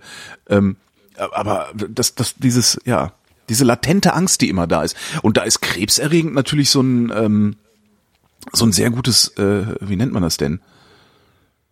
Aufhänger, äh, Aufhänger? nee, Nee, nee, das ist so- äh, Zeitmarker, pf, pf, äh, d- ist halt, es ist halt Meilenstein. im Grunde, im Grunde eine sehr schöne Metapher, weil das ist so krebserregend, ist so nicht greifbar, das, das, das liegt immer so, so, das, das summt immer so mit, weißt du, das ist immer so so so ein unterliegendes Grundrauschen. Krebserregend, krebserregend, egal was man ist krebserregend. Bis Mhm. einer kommt und sagt, ist halt nicht krebserregend. Das finde ich ja dann auch mal so lustig, so krebserregend. Drei Jahre später, nee, doch nicht. Ja, ja. Rotwein macht doof, nee, doch nicht. Das ist irgendwie, ja. Naja, Nächste Frage. Bitte. Du musst Busenpulver nehmen. Busenpulver. Hm. Tamara 14. Ta Tamara 14 Berlin. Denn sein? Ja. Ich bin 14,5 Jahre alt, 1,61 groß und normal entwickelt. Aber ich habe fast keinen Busen. In der Schule und in meinem Wohnort werde ich immer hochgenommen, eben weil ich keinen Busen habe. Du hast ja noch gar nichts. Was hast du denn für eine BH-Größe? Oder du musst Busenpulver nehmen, bekomme ich zu hören. Ich bin immer traurig, denn ich hätte gerne mehr. Meine Mutter sagt zu mir, dass das nicht so wichtig sei und mein Busen würde schon noch wachsen. Kommt man bei den Jungs wirklich besser an, wenn man einen größeren Busen hat? Gibt es ein Mittel oder kann man etwas Bestimmtes essen, damit der Busen wächst? Fragen wir unsere Frau für Busenfragen, die Lilly. Tamara 14 Berlin, muss man dazu schreiben. Also, ja, habe ich schon gesagt. Achso, Ähm, Verzeihung. Enlarge your penis, ne? Das ist Ja. Heutzutage kriegst du halt so Mails. Also die einzige Tamara, die ich kenne in Berlin, die muss wahrlich kein Pu Busenpulver nehmen. Ähm, ich, ich muss war, auch wahrlich kein Busenpulver nehmen und ich leide darunter. mir war überhaupt nicht klar, dass es also ist Busenpulver, ist das irgendwie, ist das so ein, so ein Jugendsprachscherz gewesen? So, du brauchst Busenpulver. ich habe das oder, noch nie in meinem oder Leben ist das was, gehört. was in diesen keine Ahnung. Kleinanzeigen, kennst du diese Kleinanzeigen aus den Groschenheftchen, wo dann immer so die, die Röntgenbrille beworben Ja, wurde und so Schuhe, die dich zehn Zentimeter größer machen Die und so. Nacktbrille, ja. Äh, Ich weiß nicht, ob's da, äh, gab's da Busenpulver? Ich Streu. keine Ahnung. Das ist schon super. Was machen Sie denn da? Äh, Das ist Busenpulverstreu. Das ist Wahnsinn. ähm, ja, was, was, Was irgendwie sehr witzig ist. Also die, die, die, die beschweren sich alle, alle, die beschweren sich alle darüber, dass sie keine Brüste haben. Die, die welche haben, beschweren sich darüber, dass sie welche haben. Ja, tell me about it. Ich würde die am liebsten rausoperieren lassen. Echt? Das nervt mich so. Mach ich, doch. ich hasse es. Das kann ich doch nicht machen. Das kann ich nicht bringen. Warum nicht? Ja, könnte ich schon machen, aber da bräuchte ich Geld. Außerdem wäre es mir peinlich zu sagen, dass ich mich unter das Messer gelegt habe, um weniger Busen zu haben. Echt, eine Freundin von mir hat das gemacht. Die hat halt auch, Echt? Die, die hatte echt äh, mit Verlaub äh, riesige Dinger und hatte halt richtig Rückenschmerzen davon, aber so richtig Haltungsschaden und Okay, sowas. das ist scheiße. Und die ist, die hat gesagt, jetzt, ich habe jetzt die Schnauze voll, ich lasse mir da jetzt den Scheiß rausräumen und hat sich da den Scheiß rausräumen lassen und sich nebenbei noch wirklich mit die schönsten Dinger machen lassen, die ich je gesehen habe. ist so ein netter Nebeneffekt. Eine Das ist doch wunderbar, es, ne? ist total super. Der andere Freund von mir hat sich, die, hat- die hatte so, ein, hatte äh, äh, so, eine, so eine, eine krumme Nase, also so einen Höcker auf der Nase und hatte irgendwas mit einer Nasenscheidewand. Und sagte der Arzt auch, ja, das können wir operieren. Ähm, da können wir den Höcker gleich mitmachen. So, ja, machen Sie mal mit. Zack, süßes Näschen. Ja, super. Das ist irgendwie so Win-Win-Situation. Aber ich meine, wenn dich das so sehr stört, ich würde ich mal überlegen, Nein, also weißt du, ich fragen, habe, ich habe keinen Atombusen. Ich habe einen normalen, vielleicht etwas überdurchschnittlich großen Busen, Ja. aber, aber nicht sehr. So, was, ähm, wa- was ich halt super toll finde an weniger, beziehungsweise daran ein Brett zu sein, ist diese Unverletzbarkeit, die, die das einem verleiht. Zumindest denke ich mir das immer so. Ich habe immer schwärmerisch äh, geschaut auf, ähm, Boah, wie soll ich das jetzt beschreiben? Stell dir einen Mann vor, der sehr groß ist und sehr breite Schultern hat und Ja. so, äh, so einen schönen, glatten Oberkörper und der Wind prallt Du an meinst ihm den ab. Diet Pepsi Und- Guy. Nee, ich meine jetzt gar nicht so muskulösen, einfach flach. Stell dir das einfach flach vor. Mhm. Und es kommt eine Woge auf ihn zu und, und es knallt einfach so gegen diese, diese, diese Stabilität, ja. Und das ist so, so eine männliche Stärke, die ich gerne an mir selber hätte. Ja. Ähm, ich stehe auf männliche Eigenschaften bei mir selber. Und ich hätte das so gern. Ich hätte das so gern, dass, dass ich so, so geile, ähm, ähm, äh, kohlschwarze Shirts tragen könnte. Wie heißen die? So dieses graue, grau melierte, so, äh, an, an einer flachen Brust. Ich, ich finde das einfach so wunderschön. Ach, du meinst das mit diesen tiefen V aus, diese, mit diesen tiefen V Nein, Ausschnitten? nein, pfui, pfui, so. geh mir weg mit V-Ausschnitt. Mir geht's einfach nur daran, dass ein T-Shirt, dass da so Wind reinpasst Ja. zwischen, zwischen ähm, Oberkörper und, und T-Shirt, dass da so der Wind durchgeht und dass man nicht ständig da diese Boller hat, die, die einen Boller. behindern. Nee, Wirklich, what's the point? Ich verstehe diese Dinger nicht. Die, die nerven mich. Ich habe mich bis Irgendwer hat zum mal gesagt- heutigen Tage nicht daran gesagt- gewöhnt. Irgendwer hat mal gesagt, ich weiß nicht, wer das das seien halt Ärsche auf Augenhöhe. Also so als Attraktions. äh, äh, äh, äh, Ja, äh, hey, was mich total stört und ich, ich äh, hier Follower Power oder wie heißt das in unserem Kontext? Ja, ja. Podcast Hörer Power. Schattenredaktion, Ich- Aktivierung äh, ich, der Ich möchte Schattenredaktion. eine Sache wissen. Es ist so, dass seit ein paar Jahren, seit zehn Jahren oder so, dass es äh, in den Wäscheabteilungen der der Geschäfte Ja. Nur noch Push-up-BHs gibt, so als wäre die Spezies der äh, vollbusigen oder bebrusteten Frauen komplett ausgestorben. Ich sehe nur noch diese krass gepolsterten Dinge und es ist so, als hätte der BH seine Funktion als Busenstütze ähm, äh, eingeheimst Du- du und es wäre nur noch mir- optisches. Ja. Du rennst gerade bei mir eine offene Tür ein. Ich habe die Tage, ähm, jetzt so über den Sommer, ne, da sind ja alle leicht bekleidet und sowas. Und mir ist vor paar Tagen erst, was war das? Letztes Wochenende. Ja, letztes Wochenende saß ich da und mir mir fiel auf, dass mir auffällt, so muss man sagen, mir fiel auf, dass mir auffällt, wenn eine Frau große Brüste hat. Und das bin ich nicht gewohnt. Äh, Und dann habe ich echt, ich habe echt gesagt, äh, warte mal, warum ist mir denn jetzt aufgefallen, dass, also weil das ist ja eigentlich egal. Also ne, die sind halt, ne, laufen ja überall Frauen rum mit unterschiedlichen Brüsten. Und äh, irgendwie habe ich gedacht, sag mal, dann auch so rumgegrübelt, rumgeguckt. Ich, ich habe das Gefühl, es gibt weniger Frauen mit großen Brüsten. Das ist natürlich absolut selektive Wahrnehmung. Aber ich finde das ganz interessant, dass du jetzt damit kommst, dass ja, es gibt praktisch für große Brüste keine Sachen in den, in den, in den Wäscheabteilungen. Das finde Ja. ich echt mal interessant. Ja, bitte erklärt Kann das wirklich Phänomen. sein? Und vor allem geht es sonst noch jemandem so wie mir? Oder äh, Also kann das wirklich sein, oder dass ich mir das dass ein? über jetzt, was weiß ich, eine Generation da die Anatomie irgendwie ein bisschen verändert hat? ja. Das ist echt mal interessant. Ich hätte nicht gedacht, dass es jemanden, noch jemanden gibt, der, der über Ähnliches nachdenkt. Und mir war das schon ein bisschen unangenehm, dass ich, ähm, nee, das darf, darüber darf man das nicht. Das ist ja übergriffig hier. Lass mal Privilegien checken. Chris ist 16 Jahre alt. Gewichte für die Hoden. Ich habe zwar normal gewachsene Genitalien, aber wie vermutlich die meisten Männer hätte ich gern etwas mehr. Deshalb meine Frage. Können die Hoden auf Dauer optisch vergrößert werden, wenn man ein Gewicht mittels einer Schleife am Hodensack trägt? Das soll angeblich in Ghana, Afrika üblich sein. Kann man mit einem Gewicht auch den Penis verlängern? Äh, Ich, das, ich, warum will der größere Eier haben? Das verstehe ich nicht. Verstehst du nicht? Nee. Warum will man denn größere schick- Eier? Man Warte, will ich schick dir längeren, mal, ich schick dir mal gerade ein Bild aus dem Mittelalter. man will einen längeren Löres haben, aber man will doch keine dickeren Eier haben. Das nervt doch nur. Du schickst mir Hast ein das- Bild aus dem Mittelalter. Warte mal, da muss ich jetzt gerade. Bild aus dem Mittelalter. Jetzt bin ich mal gespannt. Wie geht denn das hier? Wie macht Ah, da muss ich hinklicken. Äh, ah. Angucken. Äh, wa Beschreibe, was du siehst. Das ist ein, also ein Bild, es ist äh, ja aus dem Mittelalter noch so komisch zweidimensional gemalt, weil die damals ja noch nicht dreidimensional gucken konnten. Ähm, drei Männer. Der eine sieht aus, also der eine hält so einen Finger hoch und es sieht aus, als würde er irgendetwas dozieren Oder mahnen oder so. Ähm, oder mahnen oder sowas. Äh, noch ein Mann, also zwei Männer in einem blauen, längeren Gewand. Der eine mahnt oder doziert, der andere hält jemanden in einem grauen Gewand äh, in Richtung des mahnend Dozierenden. Und das graue Gewand hat praktisch einen, einen V-Ausschnitt nach unten, also ist un nach unten offen. Und der Typ, der da ist, der hat riesige Klöten. Also wirklich groß. Und zwar so Riesig. ungefähr, also der steht etwas, steht breitbeinig, also ist ein bisschen so angewinkelte breitbeinig.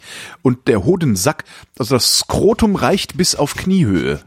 Ja, Was ist das für ein Foto? Also Bild. Was, unglaublich, oder? Das ist ein Bild aus irgendeiner Handschrift, aus einer medizinischen Handschrift, in der eine Krankheit erklärt wird, wo es zu einer Vergrößerung des Hodens kommt. Hodenkrebs. Ja, Ich weiß nicht, was das Also sein das soll. Auf ja- jeden Fall wird da eine Krankheit erklärt. Das ist aber Also wieder sowas, wo ich, wo ich gerne wüsste, wie ist denn das mit heutigen 16-Jährigen? Haben die immer noch so einen Quatsch im Kopf? Also natürlich kann man die Eier nicht länger, klar kann man die lang ziehen und wenn man da lang genug ein Gewicht dranhängen hat, dann bleibt das möglicherweise auch so. Aber dadurch werden natürlich nicht, da werden doch nicht die Hoden größer von. Das ist doch, Ja, und vor allem, what's the point? Was, was wollen die damit machen? Äh, Ja, weiß ich auch nicht. äh, Ist das nicht sowas wie Penisneid, aber auf die Mädchen gerichtet so? Ich bin total neidisch, dass die Brüste haben und ich will jetzt auch so Ausbuchtungen. Skrotalneid. Nein, das, ich weiß Das überhaupt ist nicht. ja furchtbar. Also wahrscheinlich hat er irgendwie beim, beim, beim Duschen oder, oder nach dem Sport irgendwie einen gesehen, der, der riesige Klöten und einen riesigen Schwanz hat und denkt sich jetzt, das müsste so. Ja. Ne? Dabei wissen wir doch alle, auf die Größe kommt's nicht an.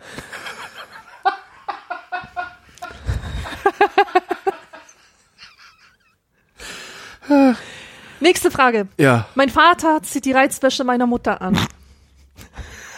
andersrum wäre schlimmer. Ja. Ich hoffe, dass ihr mir aus meiner verzweifelten Lage heraushelft. Mein Problem ist wirklich peinlich, aber ich weiß einfach nicht mehr weiter. Ich habe neulich gesehen, wie mein Vater die Reizwäsche meiner Mutter angezogen hat. Vor lauter Schreck ging ich sofort aus dem Zimmer. Deshalb weiß ich auch nicht, ob mich mein Vater gesehen hat oder nicht. Ich weiß jetzt jedenfalls nicht, wie ich meinem Vater gegenüber mich verhalten soll. Bitte helft mir. Patricia 12 aus Solingen. Das arme Also als kind. jemand, der selbst hin und wieder gern Frauenkleider trägt, kann ich nur sagen, alles halb so schlimm. Aber es ist, Das ist halt die das, Reizwäsche. Das ist halt nicht, schon. das, ne? nicht das beste Alter, um sowas zu sehen, würde ich sagen, äh, für Patricia 12. Also ich wüsste jetzt auch nicht, wie ich reagieren soll. Tja. Ich, ich glaube, es liegt jetzt auch am Vater. Es ist seine verdammte Pflicht, mit der Tochter darüber zu sprechen, was sie da gesehen hat. Ja? Und es auch so locker zu machen, dass Ja. sie nicht mit einer totalen Verklemmung daraus Ja. geht. Aber dazu müsste der Vater auch begreifen, warum er das tut. Und die Frage ist, ob er das begreift. Oh ja. Oh ja. Und ich weiß es leider gar nicht, äh, aus, aus, aus welchem Jahr diese Frage ist. Ich vermute 80er, 90er. Ansonsten ist das Thema Travestie sehr interessant, weil in den 90s war das ja auch voll das Ding eine Zeit lang. Da gab es solche äh, Showfiguren wie Mary. Ja. Kennst du die noch? Mary oder Lilo Wanders. Lilo Wanders, Und genau. Mary, Mary hat sogar Werbung für Marmelade gemacht. Und das fand der Chef damals so schön verrucht, so zeitgemäß. ich zitiere ihn jetzt. Schmutzig. Und ähm, ja, schmutzig, aber irgendwie auch familienfreundlich. ja. Ja, Also stimmt, weil kann, ist halt so, du äh, kannst halt so selbst selbst selbst ein Kind kann das äh, kann diese schillernde Figur irgendwie nett finden, genau. Ja, genau. Wobei ich mich frage, was passieren würde, wenn man heute nochmal, ähm, das war Centis, ne? Die, die Werbung, glaube ich. ja, oder Schwartau. Ähm, Was, was würde äh, passieren, wenn man das heute ja. nochmal machen würde? Würden dann wieder diese ganzen Bescheuerten auf die Barrikaden gehen, die von Frühsexualisierung und Verschwulung unserer Kinder reden? Fände ich mal interessant, ob wir heute weiter sind oder ob wir heute einen Schritt zurück sind. Weil ich bei vielen Hm, das solchen Sachen, gefragt, ja. bei vielen solchen Sachen habe ich das Gefühl, dass wir schon mal viel weiter waren. Ja, ja, ja, ja. Also ähm, das, das Verunsichernde, das, das Gruselige an diesen, äh, also warum findet das dieser Marmeladentyp verrucht? Ja. Äh, so eine, so eine äh, Diva. Ich, ich glaube, das ist deswegen, weil ähm, weil die diese Leute sich auf auf so einer vagen Grenze zwischen Inszenierung und Realität bewegen. Äh, das heißt, es ist nie klar, ist das gespielt oder meint er das ernst? Ja. Ist das wirklich ein Mann, der Frauenkleider anzieht oder oder ist es nur Show? Das heißt, müssen wir ihn für einen Perversen halten oder darf er uns unterhalten? Muss er in Behandlung, genau. Ja. Ja, ja genau. Und äh, Transvestiten zeigen ja auch auf, dass Geschlecht konstruiert ist, Ja. dass es eine Frage von Doing Gender ist. Ja, Ja. das verunsichert, weil es, weil es einfach Gewissheiten hinterfragt. Aber diese, diese Gewissheiten, ähm, da würde ich behaupten, da ist die Gesellschaft viel weiter. Also dass Vielleicht das würde so Geschlecht eine konstruiert Werbung- wird, das ist ja. viel mehr Teil des populären Wissens. Ja. Und vielleicht wäre deshalb so eine Werbung auch überhaupt nicht mehr auffällig genug. Sondern man würde denken, ach, noch eine Transe. Ja, ja, So. ja genau. Und deshalb macht man sie dann nicht mehr. Hast du wirklich das Gefühl, dass bei den Menschen angekommen ist, dass Geschlecht äh, eine sozial konstruierte oder, oder zumindest in, in großen Teilen eine sozial konstruierte Sache ist? Ich habe immer, wenn ich so ins Internet gucke, habe ich das Gefühl, dass, dass die Leute das immer noch nicht begriffen haben. Vor allen Dingen die, die sich für gebildet halten.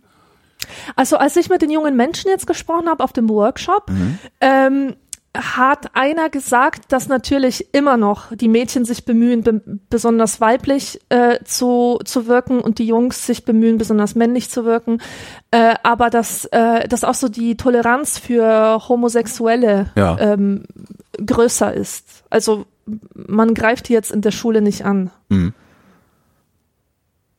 Auch da Ich werden wir dann in den. Kommentaren äh, lesen, dass es nicht so ist und Gegenbeispiele äh, sehen. Ja, ja, Aber klar. macht nix. Ich darf nur mit Gymnasiasten verkehren. Ich habe eine sehr liebe Freundin, die ist 15, doch da meine Eltern sehr reich und leider auch ziemlich eingebildet sind, erlauben sie mir nur, mit Jugendlichen zu verkehren, die entweder aufs Gymnasium gehen oder deren Eltern ebenfalls reich sind. Nun, da meine Freundin nur auf die Realschule geht und ihre Eltern ein ganz normales Einkommen haben, gibt es immer wieder Schwierigkeiten. Weshalb können meine Eltern meine Freundin nicht akzeptieren? Sie ist so ein lieber Mensch. Robert, 15, Bielefeld. Mein lieber Robert, weil deine Eltern nicht reich sind, sondern neureich. Ja, genau. Und, Wobei auch die ähm, Altreichen, die ich kenne, die grenzen sich genauso ab. Also ich habe Ja, ich habe im, im, im Bekanntenkreis, also ich habe im Bekanntenkreis rei einige Altreiche. äh, ich überlege, die sind eigentlich sogar noch ein bisschen schlimmer, weil die sagen nicht, du bist zu arm, sondern die verhalten sich auf eine Weise, das ist das, wie hieß das, Stallgeruch, ne? Nee, wie heißt das? Mhm. Ne, doch, ja. doch, wenn das Heu einem aus den Stiefeln quillt. Genau, die verhalten sich auf eine Weise, die dir immer zu verstehen gibt, dass du eigentlich nicht dazugehörst, weil du ganz andere Ja. Manieren oder oder oder sowas hast. Ja. Ähm, von daher, nee, da sind da sind sie sich wahrscheinlich alle gleich. Nur bei den Neureichen merkt man es eher, weil das halt eigentlich immer noch dieselben Prolls sind wie früher, die halt nur irgendwie zu Geld gekommen sind und jetzt versuchen sich Mhm. sich äh, ja nicht durch Habitus abzugrenzen, sondern durch Regeln. Ja. Ja, aber auch so diese, ähm, diese Idee von schlechtem Einfluss Ja. ähm, finde ich total bescheuert, weil schlechter Einfluss kann auch der beste Einfluss sein. Ja. Ja. Äh, Und El Eltern können das nicht verstehen, weil sie trauen ihren Kindern grundsätzlich zu wenig zu. Ich habe auch mit einem Mädchen von der Sonderschule abgehangen und die hat eines Tages gesagt, äh, da waren wir beide elf, lass mal zu den Asylanten gehen und fragen, ob sie für eine Mark mit uns ficken wollen. Okay, ja. Für eine Mark. Der, der Vorschlag stand im Raum. Aber ich habe es nicht gemacht. Und sie übrigens auch nicht. Ja. Weil so schlau ist man dann doch gewesen. Ja. Also man sollte Kinder dazu erziehen, sich ein eigenes Urteil zu bilden und einen starken Charakter zu fördern und nicht äh, ständig mit Angst und Verboten klein halten, bis sie irgendwann explodieren und sich dann so richtig Ja. kaputt machen. trotzdem aber auch äh, ihnen beibringen, dass sie erkennen, wann Schluss ist. Weil wenn du zu lange mit den falschen Leuten rumrennst, ähm, dann ziehen die dich im Zweifelsfall mit runter, ohne dass du es merkst. Das sind ja so, Ja. das siehst du dann halt so Nazi-Karrieren. So die Standard-Nazi-Karriere ist ja, ist ein Jugendlicher, ist orientierungslos, wird da aufgenommen, hängt die ganze Zeit mit denen rum und äh, ist auf einmal in dieser Echokammer gefangen, weil er noch nicht das Rüstzeug hatte, ähm, kritisch mit diesen, diesen ja, kritisch mit überhaupt allen Gruppen umzugehen, auf die er stößt, die, die äh, ihn gerne für sich vereinnahmen wollen. Also ich kann schon verstehen, wenn Eltern sagen, so hier, äh, mit dem gehst du nicht weg. Aber äh, die Begründung, ähm, die haben nicht genug Geld oder das Kind geht nicht aufs Gymnasium, das ist halt dummes Zeug. Aber ich Ja. glaube, dass das auch völlig normal ist. Ich kann mich erinnern, wir saßen mal ähm, im Unterricht, da müsst, das muss die achte oder neunte Klasse gewesen sein, Englisch bei Herrn K. Äh, und es war halt so ein Schulzentrum, ne? so Realschule, Hauptschule, Gymnasium in einem Riesenkomplex. Also drei mit mehr oder minder miteinander verbundene Gebäude, Schulhöfe wurden sich geteilt und so. Und äh, während des Unterrichts hingen halt ein paar Hauptschüler bei uns am Schulhof rum.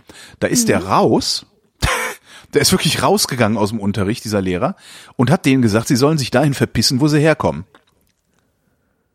So, weil es Hauptschüler waren. Ja. Und das hat er auch immer wieder raushängen lassen, weil er war selber so ein Emporkömmling, kam aus der Arbeiterfamilie, ist dann halt Studienrat und so und was man dann so ist geworden und äh, hat halt ständig auch darauf rumgeritten, ähm, ich weiß nicht mehr, wie er es formuliert hat, aber im Grunde hat er ständig darauf rumgeritten, äh, dass wir ja die zukünftige Elite sind und äh, sowas. Und daraus äh, kommt natürlich sowas auch. Also sowas, ne? ja, zu so, diesem, unser äh, zu Kind geht diesem aufs Gymnasium, wir spielen, Themenkomplex. wir spielen nicht mit den Schmuddelkindern. Ne? Und, genau. Äh, das, das, das aber dann zur Konsequenz hat irgendwann, und das ist ja ein Riesenproblem, wie ich finde heute auch, auch in meiner Generation, auch für mich, ähm, wo hängen wir denn, also wo, wo, wo haben wir denn Berührungspunkte mit Realschülern? Wo haben wir denn Berührungspunkte mit, ja, Leuten, die morgens um sechs aufstehen und in der Fabrik buffen gehen. Äh, haben wir ja gar nicht. Also das Einzige, wo wir mit diesen Leuten interagieren, ist, wenn wir deren Dienstleistungen in Anspruch nehmen oder sie unsere Ja. Dienstleistungen in Anspruch nehmen. Aber bestimmt nicht in so einer, so einer privaten Atmosphäre. Ich habe hierzu einen unbedingten Hörtipp. Und selbst, selbst mein, in selbst der, mein ähm, Autoschrauber, selbst mein Autoschrauber äh, ist Diplom-Ökonom. ja, und hat da nur keinen Bock drauf gehabt. Und schraubt Auf WDR 5 lief eine Sendung, die ähm, heißt Neugier genügt. Ja. Und ähm, Redezeit, Redezeit, Neugier genügt, Mhm. genau. Und da äh, gab es mal ein Gespräch, das, das gibt's 100 pro noch im Internet, mit Igitt Muck. So heißt er, glaube ich. So wird das ausgesprochen. Ich weiß es nicht mehr genau.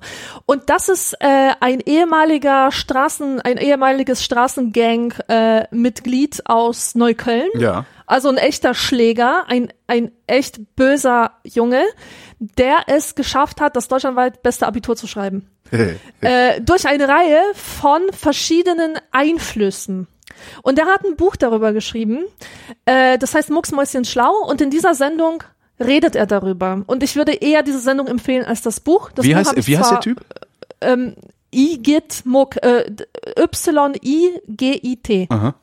Und Muck, so wie der kleine Muck, aber ohne das C.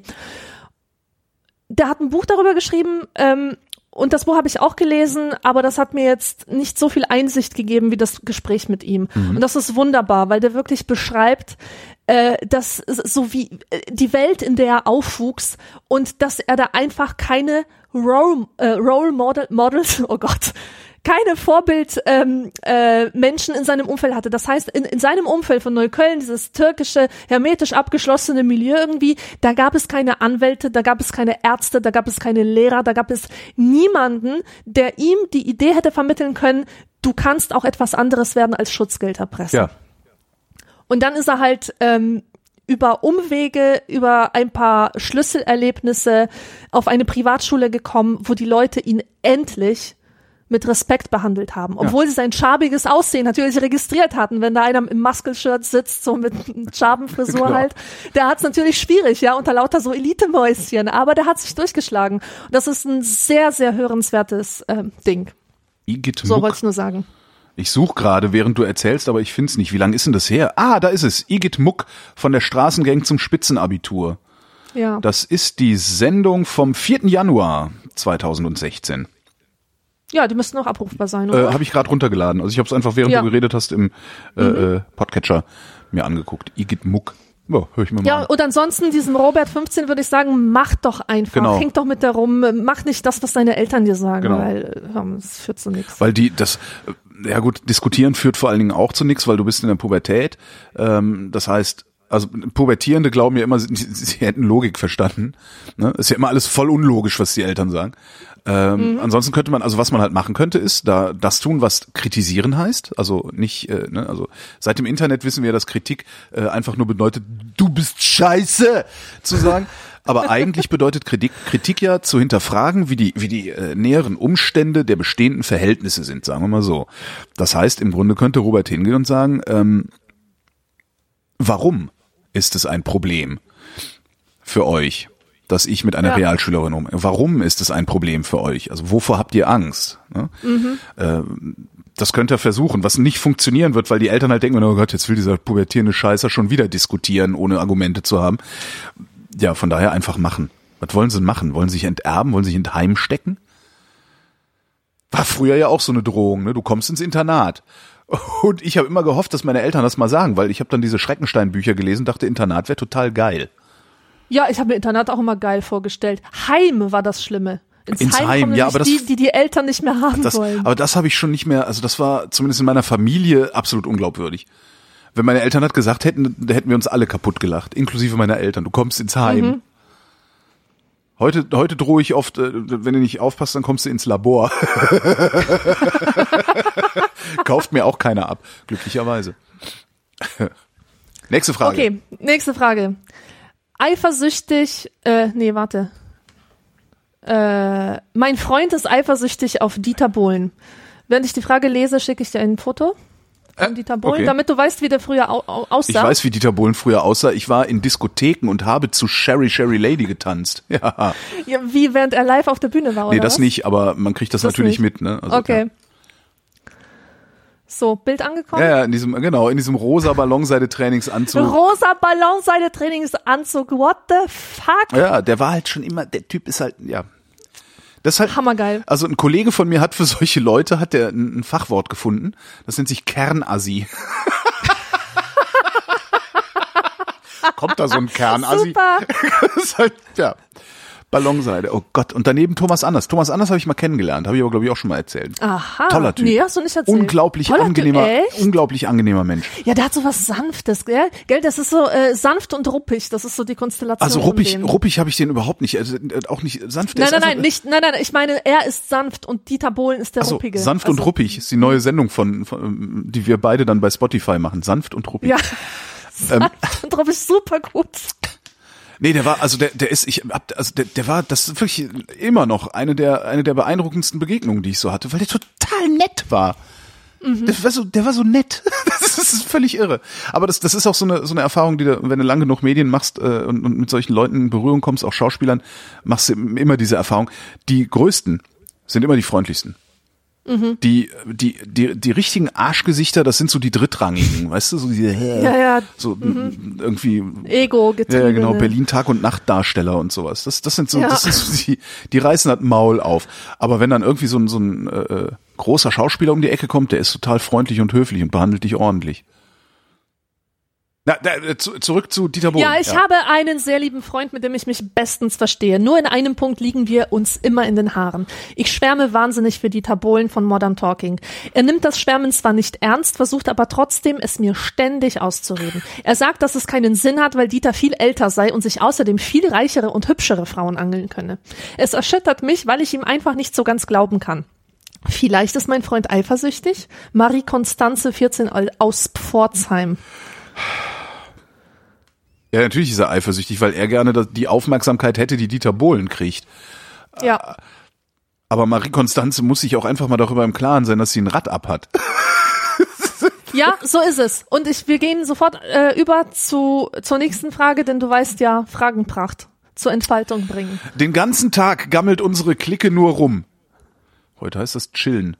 In unserem Kaff ist überhaupt nichts los. Hier wird sehr wenig für die Jugend getan und ordentliche Mädchen sind echt Mangelware. ordentliche Mädchen. Es sind nur leichte Mädchen unterwegs. Deshalb müssen wir oft draußen rumgammeln oder zu uns zu Hause langweilen. Mit unserem Bürgermeister lässt es sich sowieso nicht reden. Bis jetzt haben die jedenfalls noch nichts zustande gebracht. Hans Ludwig, 16, ohne Ortsangabe. Mit dem Bürgermeister reden, das ist so geil, das ist ja wie bei Bibi Blocksberg, weißt du, wo alle Probleme gelöst werden, indem man Carla Kolumna von der Zeitung anruft und dann anschließend mit dem Bürgermeister redet. Ach echt? So geht das da? Ja, immer. Und ich sehne mich so nach einer Welt, das ist so schön überschaubar. Das funktioniert natürlich, das funktioniert. Also ich, ich erinnere mich auch daran, dass irgendwie das, das Bolzplatzproblem auf, auf so eine Weise gelöst wurde oder im Ja. Dorf. Da wurde dann auch irgendwann, irgendwer ist dann zum Bürgermeister wahrscheinlich gesagt, so geht's nicht. Und dann, ne, Mhm. ja. Ich weiß jetzt nicht mehr, wie da der genaue Prozess war, aber das, das also mit dem Bürgermeister reden, um was für die Jugend zu tun, kenne ich. Und ich Finde kann mir sehr gut vorstellen, super. ich kann mir sehr gut vorstellen, dass das in so kleineren Orten, äh, wo, wo einfach viele Leute sich kennen, äh, dass es da noch gang und gäbe ist. Ja. Und ähm, ich frage mich, langweilen sich heutige Jugendliche? Kennen sie das Gefühl von Langeweile? Kann man sich im Internet zu Tode langweilen? Welche Bedeutung hat Langeweile? Ich sag nämlich, dass Langeweile etwas Gutes ist und etwas, was zu Produktivität führt, weil du hängst halt zu Hause rum, du läufst aus dem Fenster, Wolken ziehen vorbei, äh, du musst dich irgendwie beschäftigen und du schnitzt dir eine Flöte aus einer Karotte oder so und denkst dir Geschichten aus. Und äh, meine These ist, dass die Welt letztlich daran zugrunde gehen wird, dass niemand mehr sich langweilt, weil alle sich ablenken von der Lehre, äh, aus, aus der bislang immer etwas Schönes und Großes und, und Neues gewachsen ist. Oder halt auch Scheiße. nicht. Also ich, ich kann ja super nix tun. Und hab das, hätte das, das, was ich heute als nix tun bezeichne, hätte ich halt früher als Langwe Langeweile oder mich langweilen bezeichnet. Also, ich, Du machst wirklich nichts. Also was machst du denn, wenn du ich nichts machst? dann rum und guck aus dem Fenster oder so. Und ist das für dich nicht quälend, sondern Nö, ich ist find das super. eher so me- meditativ. Ja, so genau. Also ich finde das total super oder irgendwo dann irgendwie im Gras sitzen, da sitzen. Mhm. Ich finde das sehr, sehr angenehm. Ähm, und genau das ist halt das, was ich als langweilig betrachtet hätte, als ich jung war. Und ich weiß nicht, wie es Jugendlichen geht. Also Kinder kennen Langeweile noch. Zumindest die Kinder, die ich kenne, die nicht die Option haben, ständig die, die Glotze anzumachen oder sich Na das ja. Smartphone zu schnappen und da dann Ja, ja, flimmern zu klar. lassen. Ja, ist ein seliger Zustand. Ja, aber wie kriegt man, wie, gibt es eine Möglichkeit, vielleicht Kindern und Jugendlichen die Langeweile zu nehmen, indem, indem man ihnen das Wort nimmt, sozusagen? Indem man denen das Wort Ja. nimmt? Was, was also, dass, dass, dass man die umdeutet, diese Zeit. die Zeit, in der nichts passiert. Also in Ach so, dass man die reframed. so, ja, reframed, genau, das ist das, äh, das ist das schlaue Wort dahinter. Könnte das gehen oder ist das auch ein, ein Zustand des Gehirns, das in einem bestimmten Alter einfach unendlich viel Input braucht und wenn zu wenig Input kommt, äh, äh, wirds Gehirn hungrig und erzeugt das Gefühl von Langeweile. Ich glaube, wenn man daran gewöhnt ist, vor der Langeweile zu flüchten, bei jedem äh, Anflug von ähm, von oh Gott nichts zu tun zum Smartphone zu greifen und sich abzulenken, dann ist man schon darauf konditioniert, dass man diese Phasen des Nichtstuns schier nicht aushält. Ja. Und liest doch was ist ja auch keine Option, ne? Äh, Also für, für, für, für Kinder und Jugendliche. Also ich habe ich hab sehr viel gelesen als, als, als Jugendlicher, als Kind. Äh, aber wenn es mir langweilig war, war jetzt nicht die, erst, die erste Option, ich nehme mir ein Buch und lese was. Weil dann ist die Langeweile ja eigentlich auch weg, weil dann mache ich ja was. Aber anscheinend will man dann doch eher bespaßt werden. weiß ich nicht, ich habe gelesen, ich habe mich mal alleine beschäftigt. Na gut. Naja, nächste Frage. Jo. Meine Freundin warnt mich vor Ohrlöcherstechen. Ich würde gern Ohrlöcher stechen lassen. Meine beste Freundin behauptet, dass das Stechen von Ohrlöchern ausgesprochen schlecht für die Ohren sei. Außerdem meint sie, dass es schlecht sei, wenn die Ohren noch nicht ausgewachsen sind. Stimmt das? Früher hatte ich öfter Ohrenschmerzen. Kann ich trotz häufiger Ohrenschmerzen Löcher stechen lassen oder ist das schädlich? Was ist, wenn es eitert? Was ist, Will wenn wissen- es eitert? Das ist, das ist eigentlich so eine Standardfrage, die man jetzt immer stellen sollte. Ja. Gehen wir, wollen wir ins LG14 Kino? Wollen wir ins Kino gehen? Äh, was, ist, wenn es eitert? Es eitert. Super. Wahnsinn, ne? Meine Freundin behauptet das. Ja, geh doch einfach zu dem, zu dem äh, Juwelier oder wie das damals hieß, wo man sowas gemacht hat und frag den. Ah nee, der gehört ja zur Ohrlochverschwörung. Also ich, ich habe meine Ohrlöcher mit drei Jahren bekommen und niemand fand irgendwas Schlimmes daran, Nö. ja. Aber Piercing durfte ich nicht, klar. Also es, es gibt doch diesen Film My Girl mit Macaulay Culkin oder wie der heißt, wo er noch ganz klein war.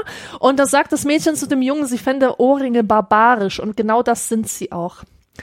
Äh, ich, also jetzt nicht Ohrringe, weil daran hat, hat man sich schon gewöhnt, aber diese Earplugs, ganz ehrlich, Meinst du diese Dinger, die, die diese Löcher, fordern mich diese, heraus. Die fordern mich so dermaßen heraus. Abwesenheit Ich, von äh, Ohrläppchen, meinst du? Ja, ganz genau. Um- ich, ich kann da, ich kann da nicht hingucken. Das, das widert mich an. Das, ich finde das so, Kenne ich das Gefühl, ja. ja, und äh, ich, ich traue mich auch gar nicht, da was zu sagen. Ich, äh, also Nein, es steht dir auch nicht, es steht dir auch nicht zu. Meine, also das, das es steht dir, wir haben bestimmt, wir haben bestimmt Hörer, die das haben. So, ja. Ich möchte nicht, dass sie sich jetzt irgendwie von mir äh, auf den Schlips getreten fühlen. Es ist nur so, ich habe ein Problem damit. Äh, ich, es, es löst körperliches Unbehagen in mir aus. Ja, ich kenne das. Also ist bei mir auch so. Also ich, in, interessant ist, dass ich so seit ein paar Jahren ähm, eine ungeheure Gelassenheit solchen Dingen gegenüber entwickle. Ich kann mich erinnern, eine der frühen Vrindheiten, die wir beide zusammen gemacht haben, da haben wir uns auch fürchterlich darüber aufgeregt, über Leute, die, ähm, ich sag mal, sich in einer so originellen Weise kleiden, dass sie mich anschreien, ich möge ihnen noch meine Aufmerksamkeit zukommen ja, lassen. ja, genau, ich erinnere mich, ja. Äh, ich bin heute in einem Zustand, wo ich das eher zur Kenntnis nehme und mir einfach nur denke, Idiot, und weitergehe. Da, da, daraus aber nicht mehr, mich, das wühlt mich nicht mehr so auf. Keine Ahnung, woher das kommt. Vielleicht werde ich älter. Man soll da ja irgendwie auch weiser werden. Äh, also ich, ich kenne das auch mit diesen Ohrlöchern, also mit diesen riesigen, wo ich dann immer denke, eigentlich müsste man sich ein billiges Vorhängeschloss kaufen. Und wenn der Typ unachtsam ist, einfach klick rein und wegrennen. Und dann kann er mal gucken, was er macht. Ne? Ähm, das, das, das irritiert mich. Ich nehme diese Irritation zur Kenntnis, aber es ist jetzt nichts mehr, wo ich oder sagen wir anders, vor zehn Jahren hätte ich noch den Anspruch, aus, aus meiner Irritation heraus den Anspruch abgeleitet, dass er das gefälligst zu unterlassen hat. Was, das, das ist die Definition von Spießer im Übrigen. Ja, stimmt. Äh, ich will, dass äh, alle um mich herum auf eine solche Weise leben, wie ich sie auch leben würde oder sogar lebe. Ähm, bezüglich irgendwie Döner fressen in der U-Bahn und so bin ich immer noch dieser Meinung, dass die Leute das zu unterlassen haben. Aber wenn die, wenn die sich halt so einen Scheiß in die Ohren machen wollen, dann, dann sollen die das halt tun. Und das, das regt mich nicht mehr auf. Ist eine ganz interessante Beobachtung, die ich ähm, da an mir mache eigentlich, weil mir das vom halben Jahr erst wirklich aufgefallen ist, dass ich nicht mehr ständig da sitze und mir denke so, wow, wie sieht das Arschloch denn aus? Das ist halt, ja, ich weiß nicht, vielleicht habe ich aber auch einen Schlaganfall gehabt und habe es nicht mitgekriegt. Sauer auf die Macho-Socke. In Bravo 41 habt ihr die Reaktionen zum Thema des Monats Was dürfen Mädchen sich gefallen lassen abgedruckt. Darunter auch ein Leserbrief von einem anonymen Schreiber, der sich selbst als Macho und Zitat voll der Pascha beschreibt und unter anderem meint, dass die Mädchen froh sein sollten, dass sie jemanden haben, der sie anleitet. Wow. Mansplaining. Wir sind ziemlich sauer über diesen Brief, weil diese alte Macho-Socke die ganze jungen Welt in ein falsches Licht stellt. Wir jedenfalls halten Mädchen für gleichberechtigt. Die können ja bei allem mitmachen und können, genau wie wir, alles tun und lassen, was sie wollen. Wir finden, dass Mädchen manchmal sogar selbstständiger sind als Jungs. Oft haben sie bessere Ideen, machen mehr in ihrer Freizeit und halten gut zusammen. Wir halten es für scheiße, Mädchen auszunutzen oder zu, Zitat, benutzen. Hoffentlich bekommt, hoffentlich kommt er später mal so richtig untern Pantoffel. Das wünschen wir ihm ganz herzlich. Die Jungs der Konfirmandengruppe Berlin-Neukölln. Herrlich. Konfirmandengruppe. Ich erinnere mich Super dunkel daran, ich weiß leider nicht mehr, da habe ich auch irgendwas, ich weiß nicht, irgendwas in meinen Blog geschrieben. Darunter hat sich irgendjemand beschwert und das aber auch auf so einem Social Justice Warrior Klugscheißer Modus. Und darunter hat dann jemand kommentiert, sind wir jetzt hier auf dem, sind wir jetzt hier auf dem evangelischen Kirchentag oder was? Das passt gerade sehr schön. Habe ich mir auch, habe ich mir Aber, auch äh, angeeignet, dieses Mal sind wir hier auf dem evangelischen Kirchentag oder was? wenn, wenn einer mir zu, äh, zu anständig daherkommt, so Zwangsanständigkeit. Aber ist das nicht furchtbar? Ich meine, an deiner Reaktion kann man ja schon einiges ablesen. Du lachst dich hier tot darüber, dass dieser äh, Frauen, äh, Pro-Frauen-Beitrag ausgerechnet von einer Konfirmandengruppe eingereicht wurde. Ja. Das sind halt so die Oberanständigen, ja. Das- genau. Und Frauen muss man ja nicht so gut behandeln. Also ähm, ich, ich musste bei diesem Brief äh, daran denken, was für einen Ruf eigentlich der Feminismus hatte, als ich 16 war. ja. Das Und war das halt, ging mal gar nicht. Alice ja? Schwarzer, also Jemand, ge- ganz genau. Alice Schwarzer wenn, will allen Männern die Schwänze abschneiden. Das war, was damals so unterschwellig wahrscheinlich jeder gedacht hat, ja. Genau, dann gab es auch diesen Ärzte-Song Schwanz am Schwanz am Brund. Sie sagte Schwanz am Schwanz am Brund damit der Männlichkeit. Kennst du den? Nee. Den aber. das war halt so ein, das war halt so ein Liedchen ähm, über eine über eine Emanze. So und wenn ich früher gesagt hätte, dass ich feministisch interessiert bin oder irgendwie äh, keine Ahnung Simone de Beauvoir gelesen habe oder so, dann wäre ich als Emanze verschrien gewesen und Emanze, das hieß damals lila Latzhosen, Genau. komische äh, Sonnenblumen aus Stoff an dieser Latzhose, rot gefärbte Haare und, Und immer irgendwie irgendwie beleidigt. Und immer beleidigt, ganz genau. Und außerdem kam noch hinzu, die 90er, Anfang der 90er so, da war ähm, eine schrecklich nette Familie, voll groß. Stimmt. Und El Bundy hat einen Club gegründet namens No Man. Ja. Äh, das steht für, keine Ahnung, Männer gegen Amazonen oder sowas. Ja, äh, also ja. wenn man das so auf, aufdröselt. Und in meiner Klasse hatten mehrere Jungs sogar entsprechende T-Shirts, Ja. die sie dann im Sportunterricht trugen oder auch so im Alltag. Was ja, Und was, ständig wurde einem vermittelt, dass es nicht cool ist, im Emanze zu sein oder sich mit diesem Gedankengut ähm, zu, zu umgeben. überhaupt. noch viel schlimmer finde ich, was da ja vermittelt wird, also was, was ja viele Menschen auch heute noch nicht begreifen ist, das sind, also sowas wie Al Bundy, das ist eine, eine Serie, das ist eine Satire, also im Grunde ist das eine Satire, äh, eine Gesellschaftssatire.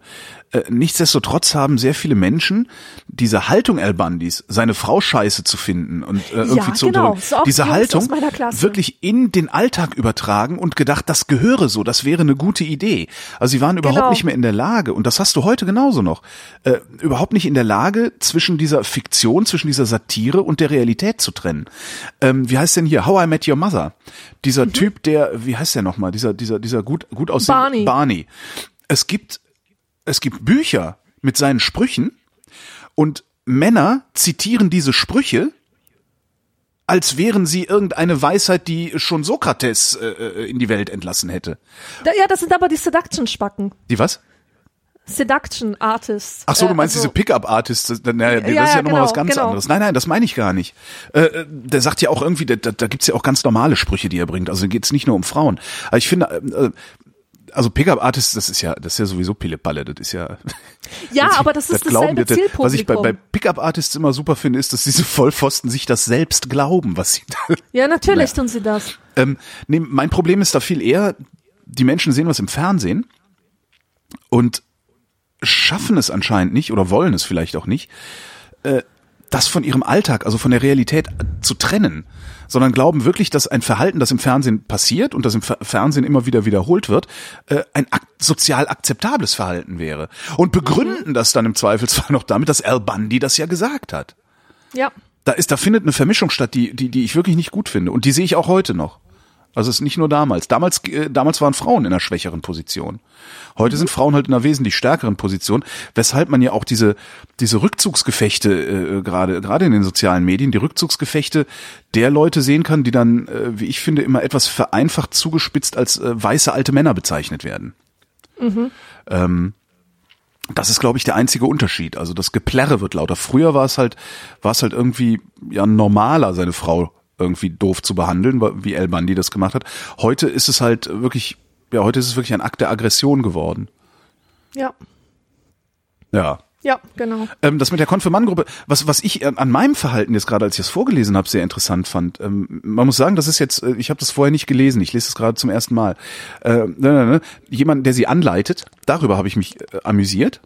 Ja, über dieses äh, ja, patriarchale ja, Mansplaining-Ding und über die Konfirmandengruppe habe ich mich amüsiert. Das finde ich äh, eigentlich ganz interessant. Das heißt, ich habe schon längst verinnerlicht, dass das scheiße ist, habe Ja. aber auch immer noch das Bild des evangelischen Kirchentages im Kopf, das mich auch amüsiert. Wo, wo ich jetzt nicht weiß, ist das gut oder äh, ist das schlecht, dass ich da praktisch zwei Punkte des Amüsements drin finden kann. Hm. Egal, nächste Frage. Mein Vater will mir Duran Duran vermiesen. Werden die so ausgesprochen? Ich habe immer Duran, Duran gesagt, weil ich es nicht wusste, wie man die ausspricht. Ja. Duran Duran. So, ich habe große Probleme mit meinem Vater. Meine absolute Lieblingsgruppe ist nun mal Duran Duran. Und ich bin ein Man darf das, Fan man darf das nicht so ihnen. sagen, merke ich gerade, das geht nicht. Okay. Mein ganzes Zimmer hängt voller Poster. Ich bin total verknallt in John Taylor. Das kann mein Vater einfach nicht verstehen. Er sagt dann immer Didi, also Super. Duran Duran würden nur Krach und Radau machen und es wären doch nur Pupenjungs. Pupenjungs. Schwuchteln, der meint Schwuchteln, oder? Und Pupenjungs? Außerdem, Pupenjungs. Herrlich, ja. außerdem meint er, es wäre gar keine bekannte Gruppe, sondern eine total unbekannte. Sagte er, während er Behauptet einfach mal. und, le und legte eine Platte von Credence Clearwater auf. Dann gibt es jedes Mal Zoff und Streit zwischen uns. Es ist immer das Gleiche. Läuft Duran Duran im Radio oder spreche ich mal von ihnen, fängt er mit mir zu streiten an und macht meine Lieblingsgruppe fertig. Er hat sogar schon behauptet, er hätte mit 20 mindestens so toll ausgesehen wie die fünf. Natürlich halte ich das für völligen Unsinn und Quatsch. Das endet dann immer damit, dass ich in mein Zimmer renne, depressiv und unausstehlich bin und total miese Laune habe. Beatrice 14, Grünstadt. Und jetzt habe ich den Anfang der äh, Antwort von Dr. Sommer Ja. mit rausgeschrieben. Die lese ich auch nochmal vor. Ja. Hast du schon mal an die Möglichkeit gedacht, dass du vielleicht etwas zu häufig und laut von deiner Lieblingsgruppe schwärmst und damit die Nerven deines Vaters arg belastest? Das ist, ich kann mir das richtig gut vorstellen. Aus dem Zimmer kommt brutal laut irgendwie Wild Boys! Und der Vater reißt hier und sagt so, jetzt ist aber mal gut hier. Ja, ich hab doch den John Taylor so lieb.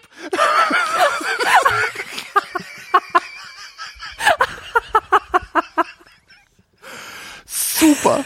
Oh mein Gott. Oh, super. Die machen ja nur Krach und Radau. Ich habe kürzlich, das wann war denn das? Vorletztes Wochenende, vorverletztes Wochenende sonntags lag ich hier so rum und hab Fernsehen geguckt. Und ich gucke, also ich, ich gucke ja, äh, so am Wochenende gucke ich ja entweder mal ganz gerne Privatfernsehen, aber nur ganz ausgewählte Sendungen, also Shopping Queen oder Goodbye Deutschland gucke ich. Ach, Shopping Queen schaust du auch? Ja, ja, Shopping Queen finde ich geil. Die Zusammenfassung Samstags, ich finde es total auch. klasse. Und ich, ich gebe wirklich zu, ich, ich tu gar nicht so, als würde ich das ironisch gucken oder irgendwie toll finden oder so. Nee, ich guck das ausschließlich, alles das, um mich nach unten abzugrenzen. Ja? Also äh, ich, schäme mich manchmal vor mir dafür, dass ich da sitze und denke so, äh, wie siehst du denn aus? Oder, äh, ja, muss man wissen, wenn man nach Spanien zieht, dass man Spanisch sprechen soll. Also das ist so, also ich, ich schäme mich gelegentlich dafür, ich gebe es aber wenigstens zu und nicht wie diese ganzen anderen Hipster sind, das ist ja so ironisch. So, nee, ihr grenzt euch ab, ihr Arsch. Ja, egal. Jedenfalls, ähm, entweder das oder ich gucke so dritte Programme. Ne? Drittes Programm am Wochenende ist toll. Heimatfilme, endlich mal nicht diese beschissene Tiere suchen ein Zuhause Scheiße. Ja? Das halte ich ja nicht aus. Ne?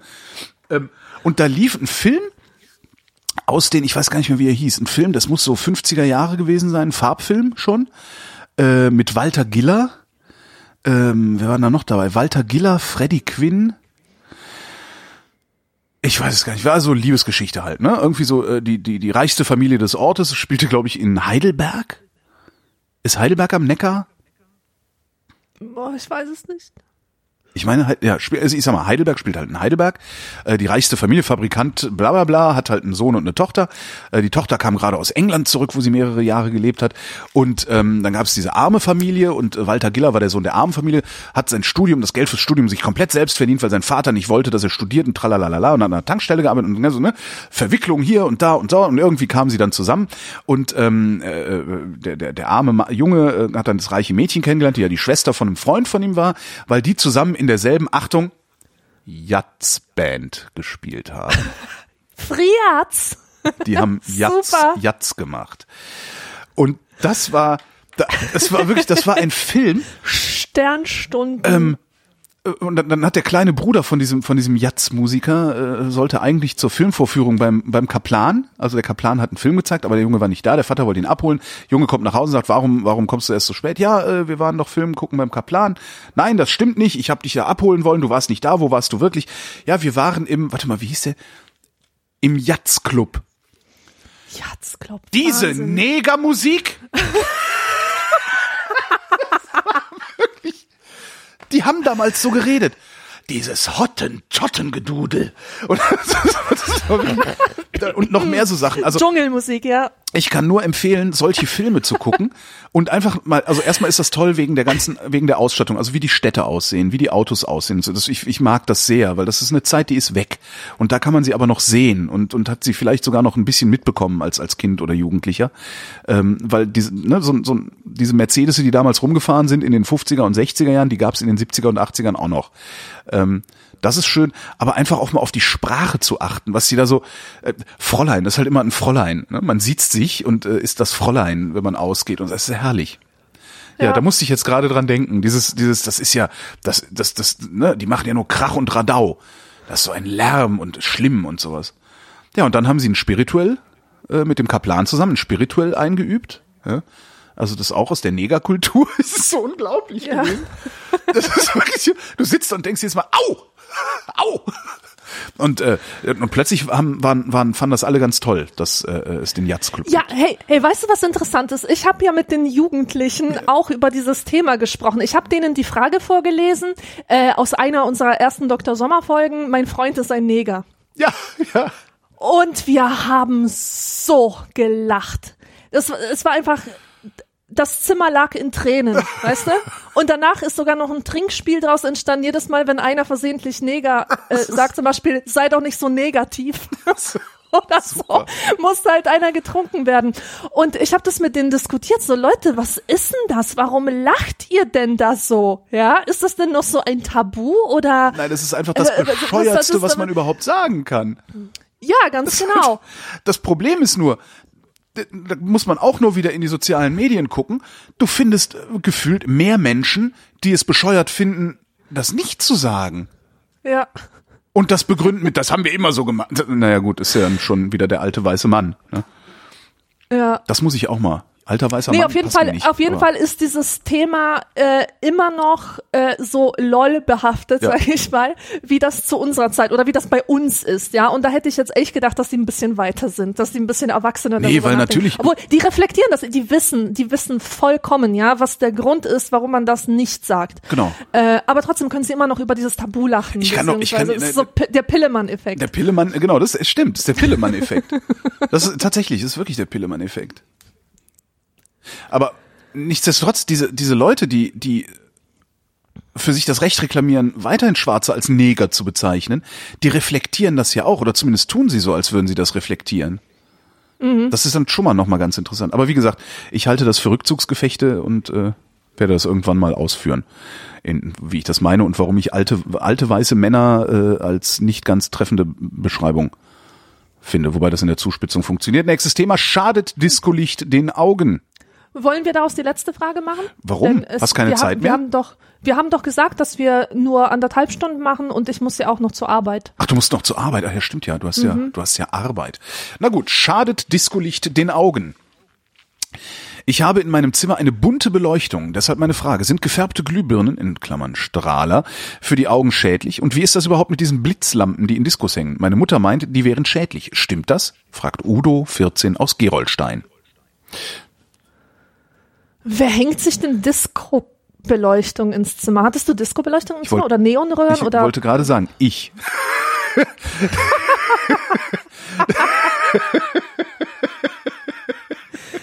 Ich hatte auch eine Disco-Kugel im Nein, Zimmer, nein, nein, ja, aber nicht aus Disco-Gründen. Nein, nein. Äh, die Dinger hatten einen, einen Fachnamen, also die Fachbezeichnung für diese Gerätschaft war Lichtorgel. Ah. So, und das war, äh, im Grunde konnte man das aus allem Möglichen, die haben wir uns auch selbst zusammengeschraubt. Klar konntest du die fertig kaufen, dann sahen die geil aus und so. Ähm, du konntest die halt, hast dann halt so ein Steuergerät dir gekauft und hast dieses Steuergerät einfach mit so einem dreiflammigen Strahler-Dingsi verbunden. Ne? So, so diese, ähm, ja. Und äh, da war dann halt ein Mikrofon drin und das hat Umgebungsgeräusche aufgenommen, halt Musik und sowas. Und anscheinend, je nachdem, wie die Frequenz war, die da reingekommen ist, ist dann halt gelb, grün oder rot angegangen. So blitz, blink, blink, blink, blink.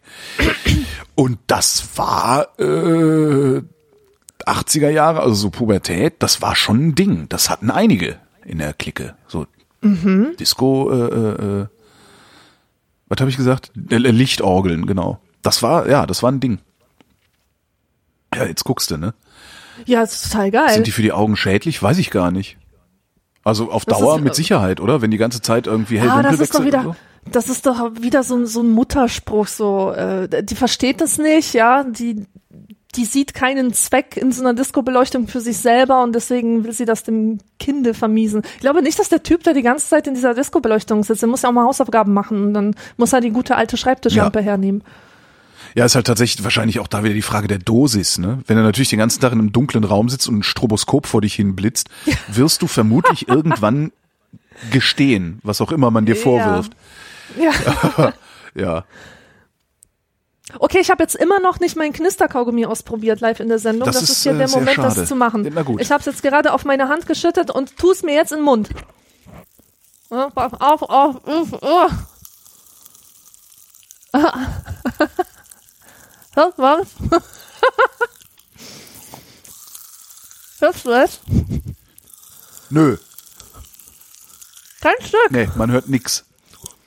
aber es knistert. Ja, aber man hört's nicht.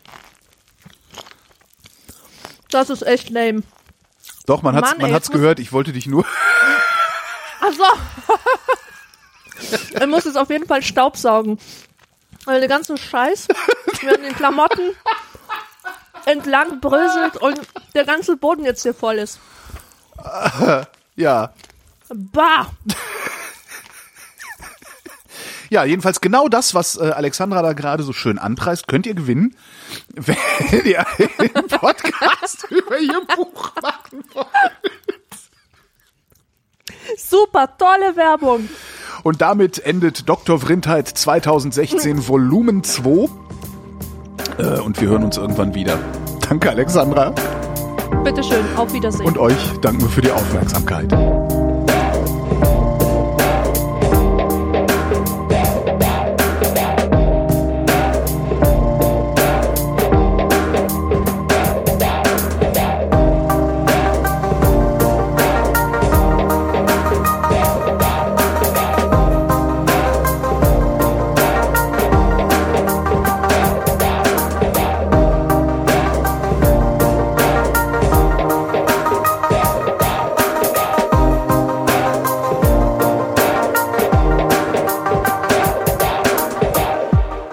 Jetzt hört, sind Outtakes aus Gesprächen mit jungen Menschen, denen ich die alten Fragen an Dr. Sommer vorgelesen habe.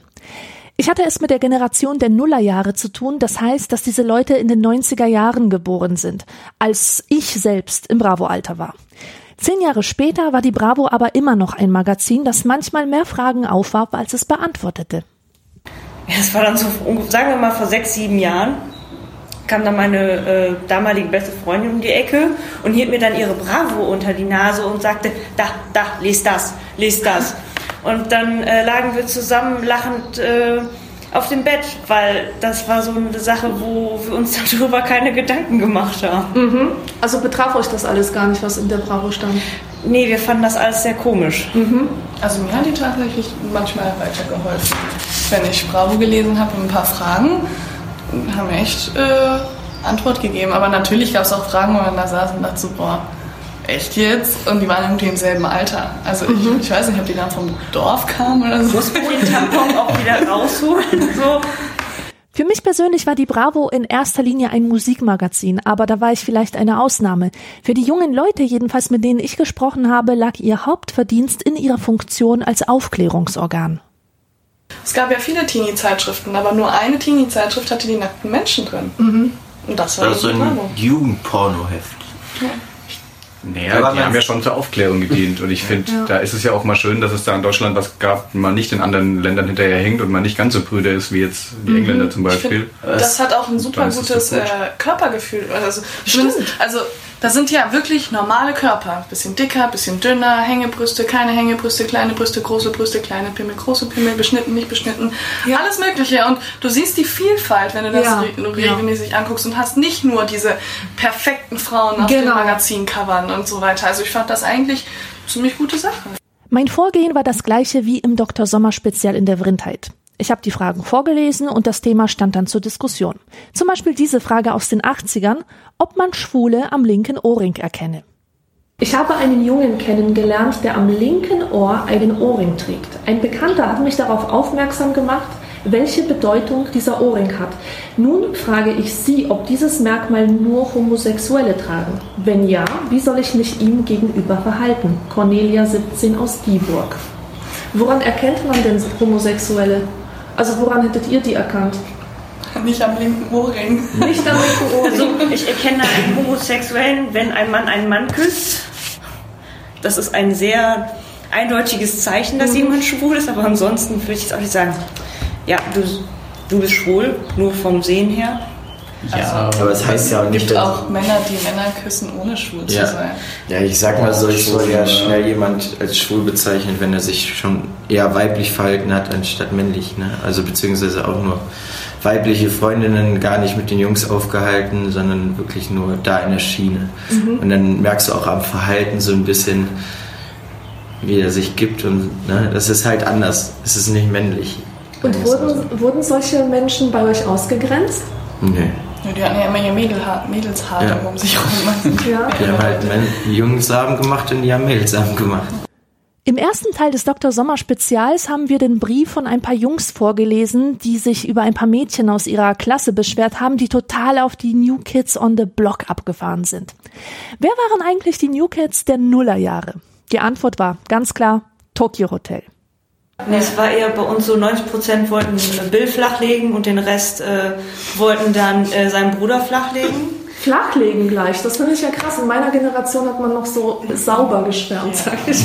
Nein, da, da wurde flachgelegt und dann gab es noch so eine, und dann gab es noch so eine kleine Gruppe, die daneben stand, nur mit dem Kopf geschüttelt hat. Also, was ist hier los?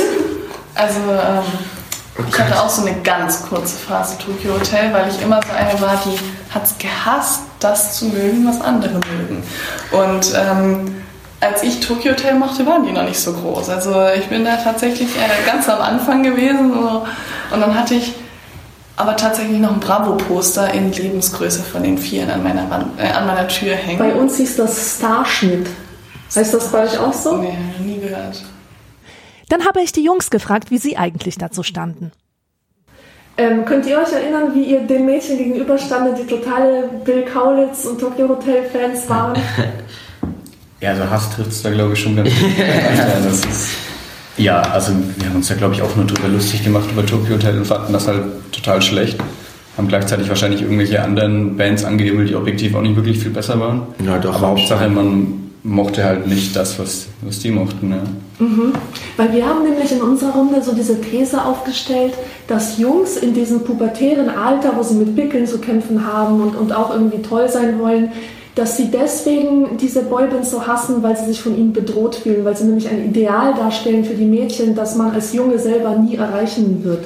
Allein schon, weil es Fantasiegespinste sind im Grunde, von den Medien konstruierte. Hatte, ja. etwa, hatte das etwas damit zu tun? Also ich habe das nie so gesehen. Ich habe die Musik einfach, fand ich halt nicht gut, weil das ist halt so typische Musik, die du machst, wenn du, sage ich mal, Teenies erreichen willst. Ne, das ist genau dieses Klischee, weil damals Backstreet Boys waren ja auch nicht anders. Die waren ja auch etwas jünger und haben genau die Mädels getroffen. Und äh, das war genauso mit, mit Tokyo Hotel.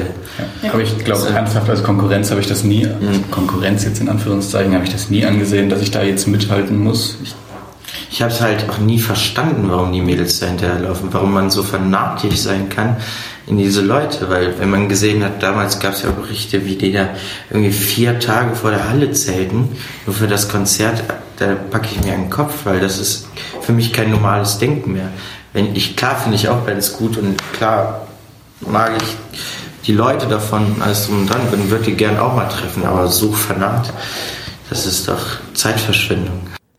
Viele Vorurteile, die wir in der Sendung bereits über junge Leute geäußert hatten, konnten ausgeräumt werden. Zum Beispiel, dass ich die Generation Alkopop vor mir habe. Ich habe aber mit 15 erst das erste Mal wirklich Alkohol getrunken. Und wann zum ersten Mal von Alkohol gekotzt? Noch nie. Hut ab, ganz ehrlich, das hat echt einen Applaus. Das liegt aber einfach daran, dass ich mich selbst so vom Kotzen ekel mhm. und das so widerlich finde, dass ich. Ich finde das total geil. Die Frage nach Schamhaarrasur aus unserer letzten Spezialsendung sorgte ebenfalls für Gesprächsstoff. Wie, wie erfährt man sowas? Geht man da auf YouTube und schaut sich Tutorials an oder googelt ja, man das? Oder Du nimmst einen Rasierer und rasierst drauf los. Ja. Ganz genau. Und mein Gesprächspartner hat damals be behauptet, dass das kaum jemand wüsste. Dass die meisten Menschen äh, Blockaden hätten, mit einer Rasierklinge da rumzumachen. Ich glaube, das ist ein Unterschied, weil man früher tatsächlich mit Rasierklingen rasiert hat, auch äh, Männerbärte. Ähm, und jetzt hast du ja diese Rasier-Gillette-Rasier-Dinger äh, mit Gelkissen und keine Ahnung was. Und es wird dir ja auch in, in Werbespots gezeigt, wie du da an deinem Bein hochziehst und so weiter und an der Achsel. Im Teambereich jetzt nicht. Aber ich glaube, da kann man, also der normale Menschenverstand sagt doch einem, dass es dann da nicht unbedingt anders geht. Vielleicht ist man da ein bisschen vorsichtiger, weil eben das eine ja, heiklere Stelle ist. oder man nimmt gleich Epilierer oder Wachs. Kalt Wenn man das das erste ich Mal. Ich glaube, wenn man Waxing. damit anfängt. Ich kann mir keine 14-Jährige vorstellen, die zum Waxing geht. Oder Waxing. Oh, Waxing. Doch. Doch. Da gab es welche in meiner die. Klasse, die haben das gemacht. Die sind hingegangen. Einmal brasilianisch bitte. Apropos Bikini-Zone. Was halten junge Leute heute eigentlich von Bikinis für Kinder? Ja, aber was Heute bringt dann einem, einem fünfjährigen Kind, das wirklich flach ist? Da ja. ist ja nichts. Ja. Dann in so, so kleine Dreiecke da drauf zu klatschen. Na gut, aber. Ich finde das mehr sexualisieren für ein fünfjähriges kleines Mädchen, als wenn ich jetzt hingehe und sage, du bist ein Kind, du hast noch nichts, hier zieh dein Badehöschen an. Mhm. Wobei, also. wobei du durch die heutige Gesellschaft und die äh, Fotos und die Werbung, die du siehst, auch bei Mädchen das schon auslöst, dass sie gerne ein Bikini anziehen möchten. Also es ist ja nicht so, dass die Eltern sagen, du musst jetzt unbedingt ein Bikini-Oberteil anziehen. Das gibt es bestimmt auch. Aber viele Mädchen sagen von sich aus, ich will jetzt endlich meinen ersten Bikini haben, weil sie es schön finden. Das ist dann auch vollkommen egal, ob die, das Dreieck irgendwie unter den Achseln sitzt, weil es sich verschoben hat. Hauptsache, sie haben halt ihr Bikini an. Ja, das, das ist doch am Strand total oft so, dass ja. diese Kinder, die haben dann, sieht man die Brustwarzen, ist egal, aber sie haben ihren Bikini an und das mhm. finden sie schön. Da wir es in den alten Dr. Sommer-Fragen immer wieder mit antiquierten Schimpfwörtern zu tun haben, Arschkriecher zum Beispiel oder schwuler Bock, hat es mich interessiert, was heute so die Runde macht. Es fiel Hurensohn, aber auch Opfer. Dann habe ich nachgefragt, was ist das eigentlich, ein Opfer? Ja, das ist schwierig zu erklären. Irgendwie, ja. ja. Wenn jemand ausgegrenzt wird oder beziehungsweise irgendwas gemacht hat, was nicht so wirklich in die Gruppe passt, Wobei aber auch Kumpels untereinander sagen, boah, du Opfer oder sonst mhm. irgendwas in, in verschiedensten Situationen, also auch in lustigen Situationen. Es ist nicht immer unbedingt wirklich doch, es ist dann schon auch beleidigend gemeint, aber irgendwie auch kumpelhaft beleidigend. Ja. Ähm, auf der anderen Seite glaube ich, dass Opfer sehr oft benutzt wurde, um von sich selbst abzulenken. Also mhm. mit du Opfer hast du ja automatisch jemand anderen in diese Rolle gedrängt, in der du dich vielleicht manchmal selber gefühlt hast. Zumindest war es bei mir so. Ich habe das auch gesagt, habe mich aber auch, auch, auch oft so gefühlt. Also und ich glaube, das ist heutzutage noch krasser, also weil es noch krasser diese Unterscheidung zwischen cool und uncool gibt. Mhm. Das wird von Jahr zu Jahr extremer, glaube ich. Einfach weil du auch durch die Medien so sehr beeinflusst wirst, schon vom Kind auf, von klein auf, was ist hip, was ist nicht hip, was ist cool, was ist uncool und versuchst dich danach zu richten und jeder liest das und jeder sieht das und jeder übernimmt das und du hast ganz andere Standards, an die du dich anpassen musst. Passend zum Thema habe ich den Leuten eine dieser Fragen vorgelesen, wo einer oder eine mit Selbstmord droht. Daraus entwickelte sich ein Gespräch über den Wunsch nach Aufmerksamkeit und was der sicherste Weg ist, sie zu bekommen. Auch dieses Ritzen war ja eine Zeit lang unglaublich in. Also, oh, ich habe immer noch meinen Namen und äh, keine Ahnung. Also, das war bei mir sogar immer noch in der Oberstufe mit dem Ritzen. Da war ich mit einer Gruppe unterwegs und ähm, wir waren, wie viele Personen? Sechs. Und ich und noch eine andere waren die einzige, die noch nie eine Klinge an den Arm gehalten hat. Ich glaube, also bei uns war es, glaube ich, keine Mode. Also es war so, man wusste, dass so Aufmerksamkeit bekommen geht.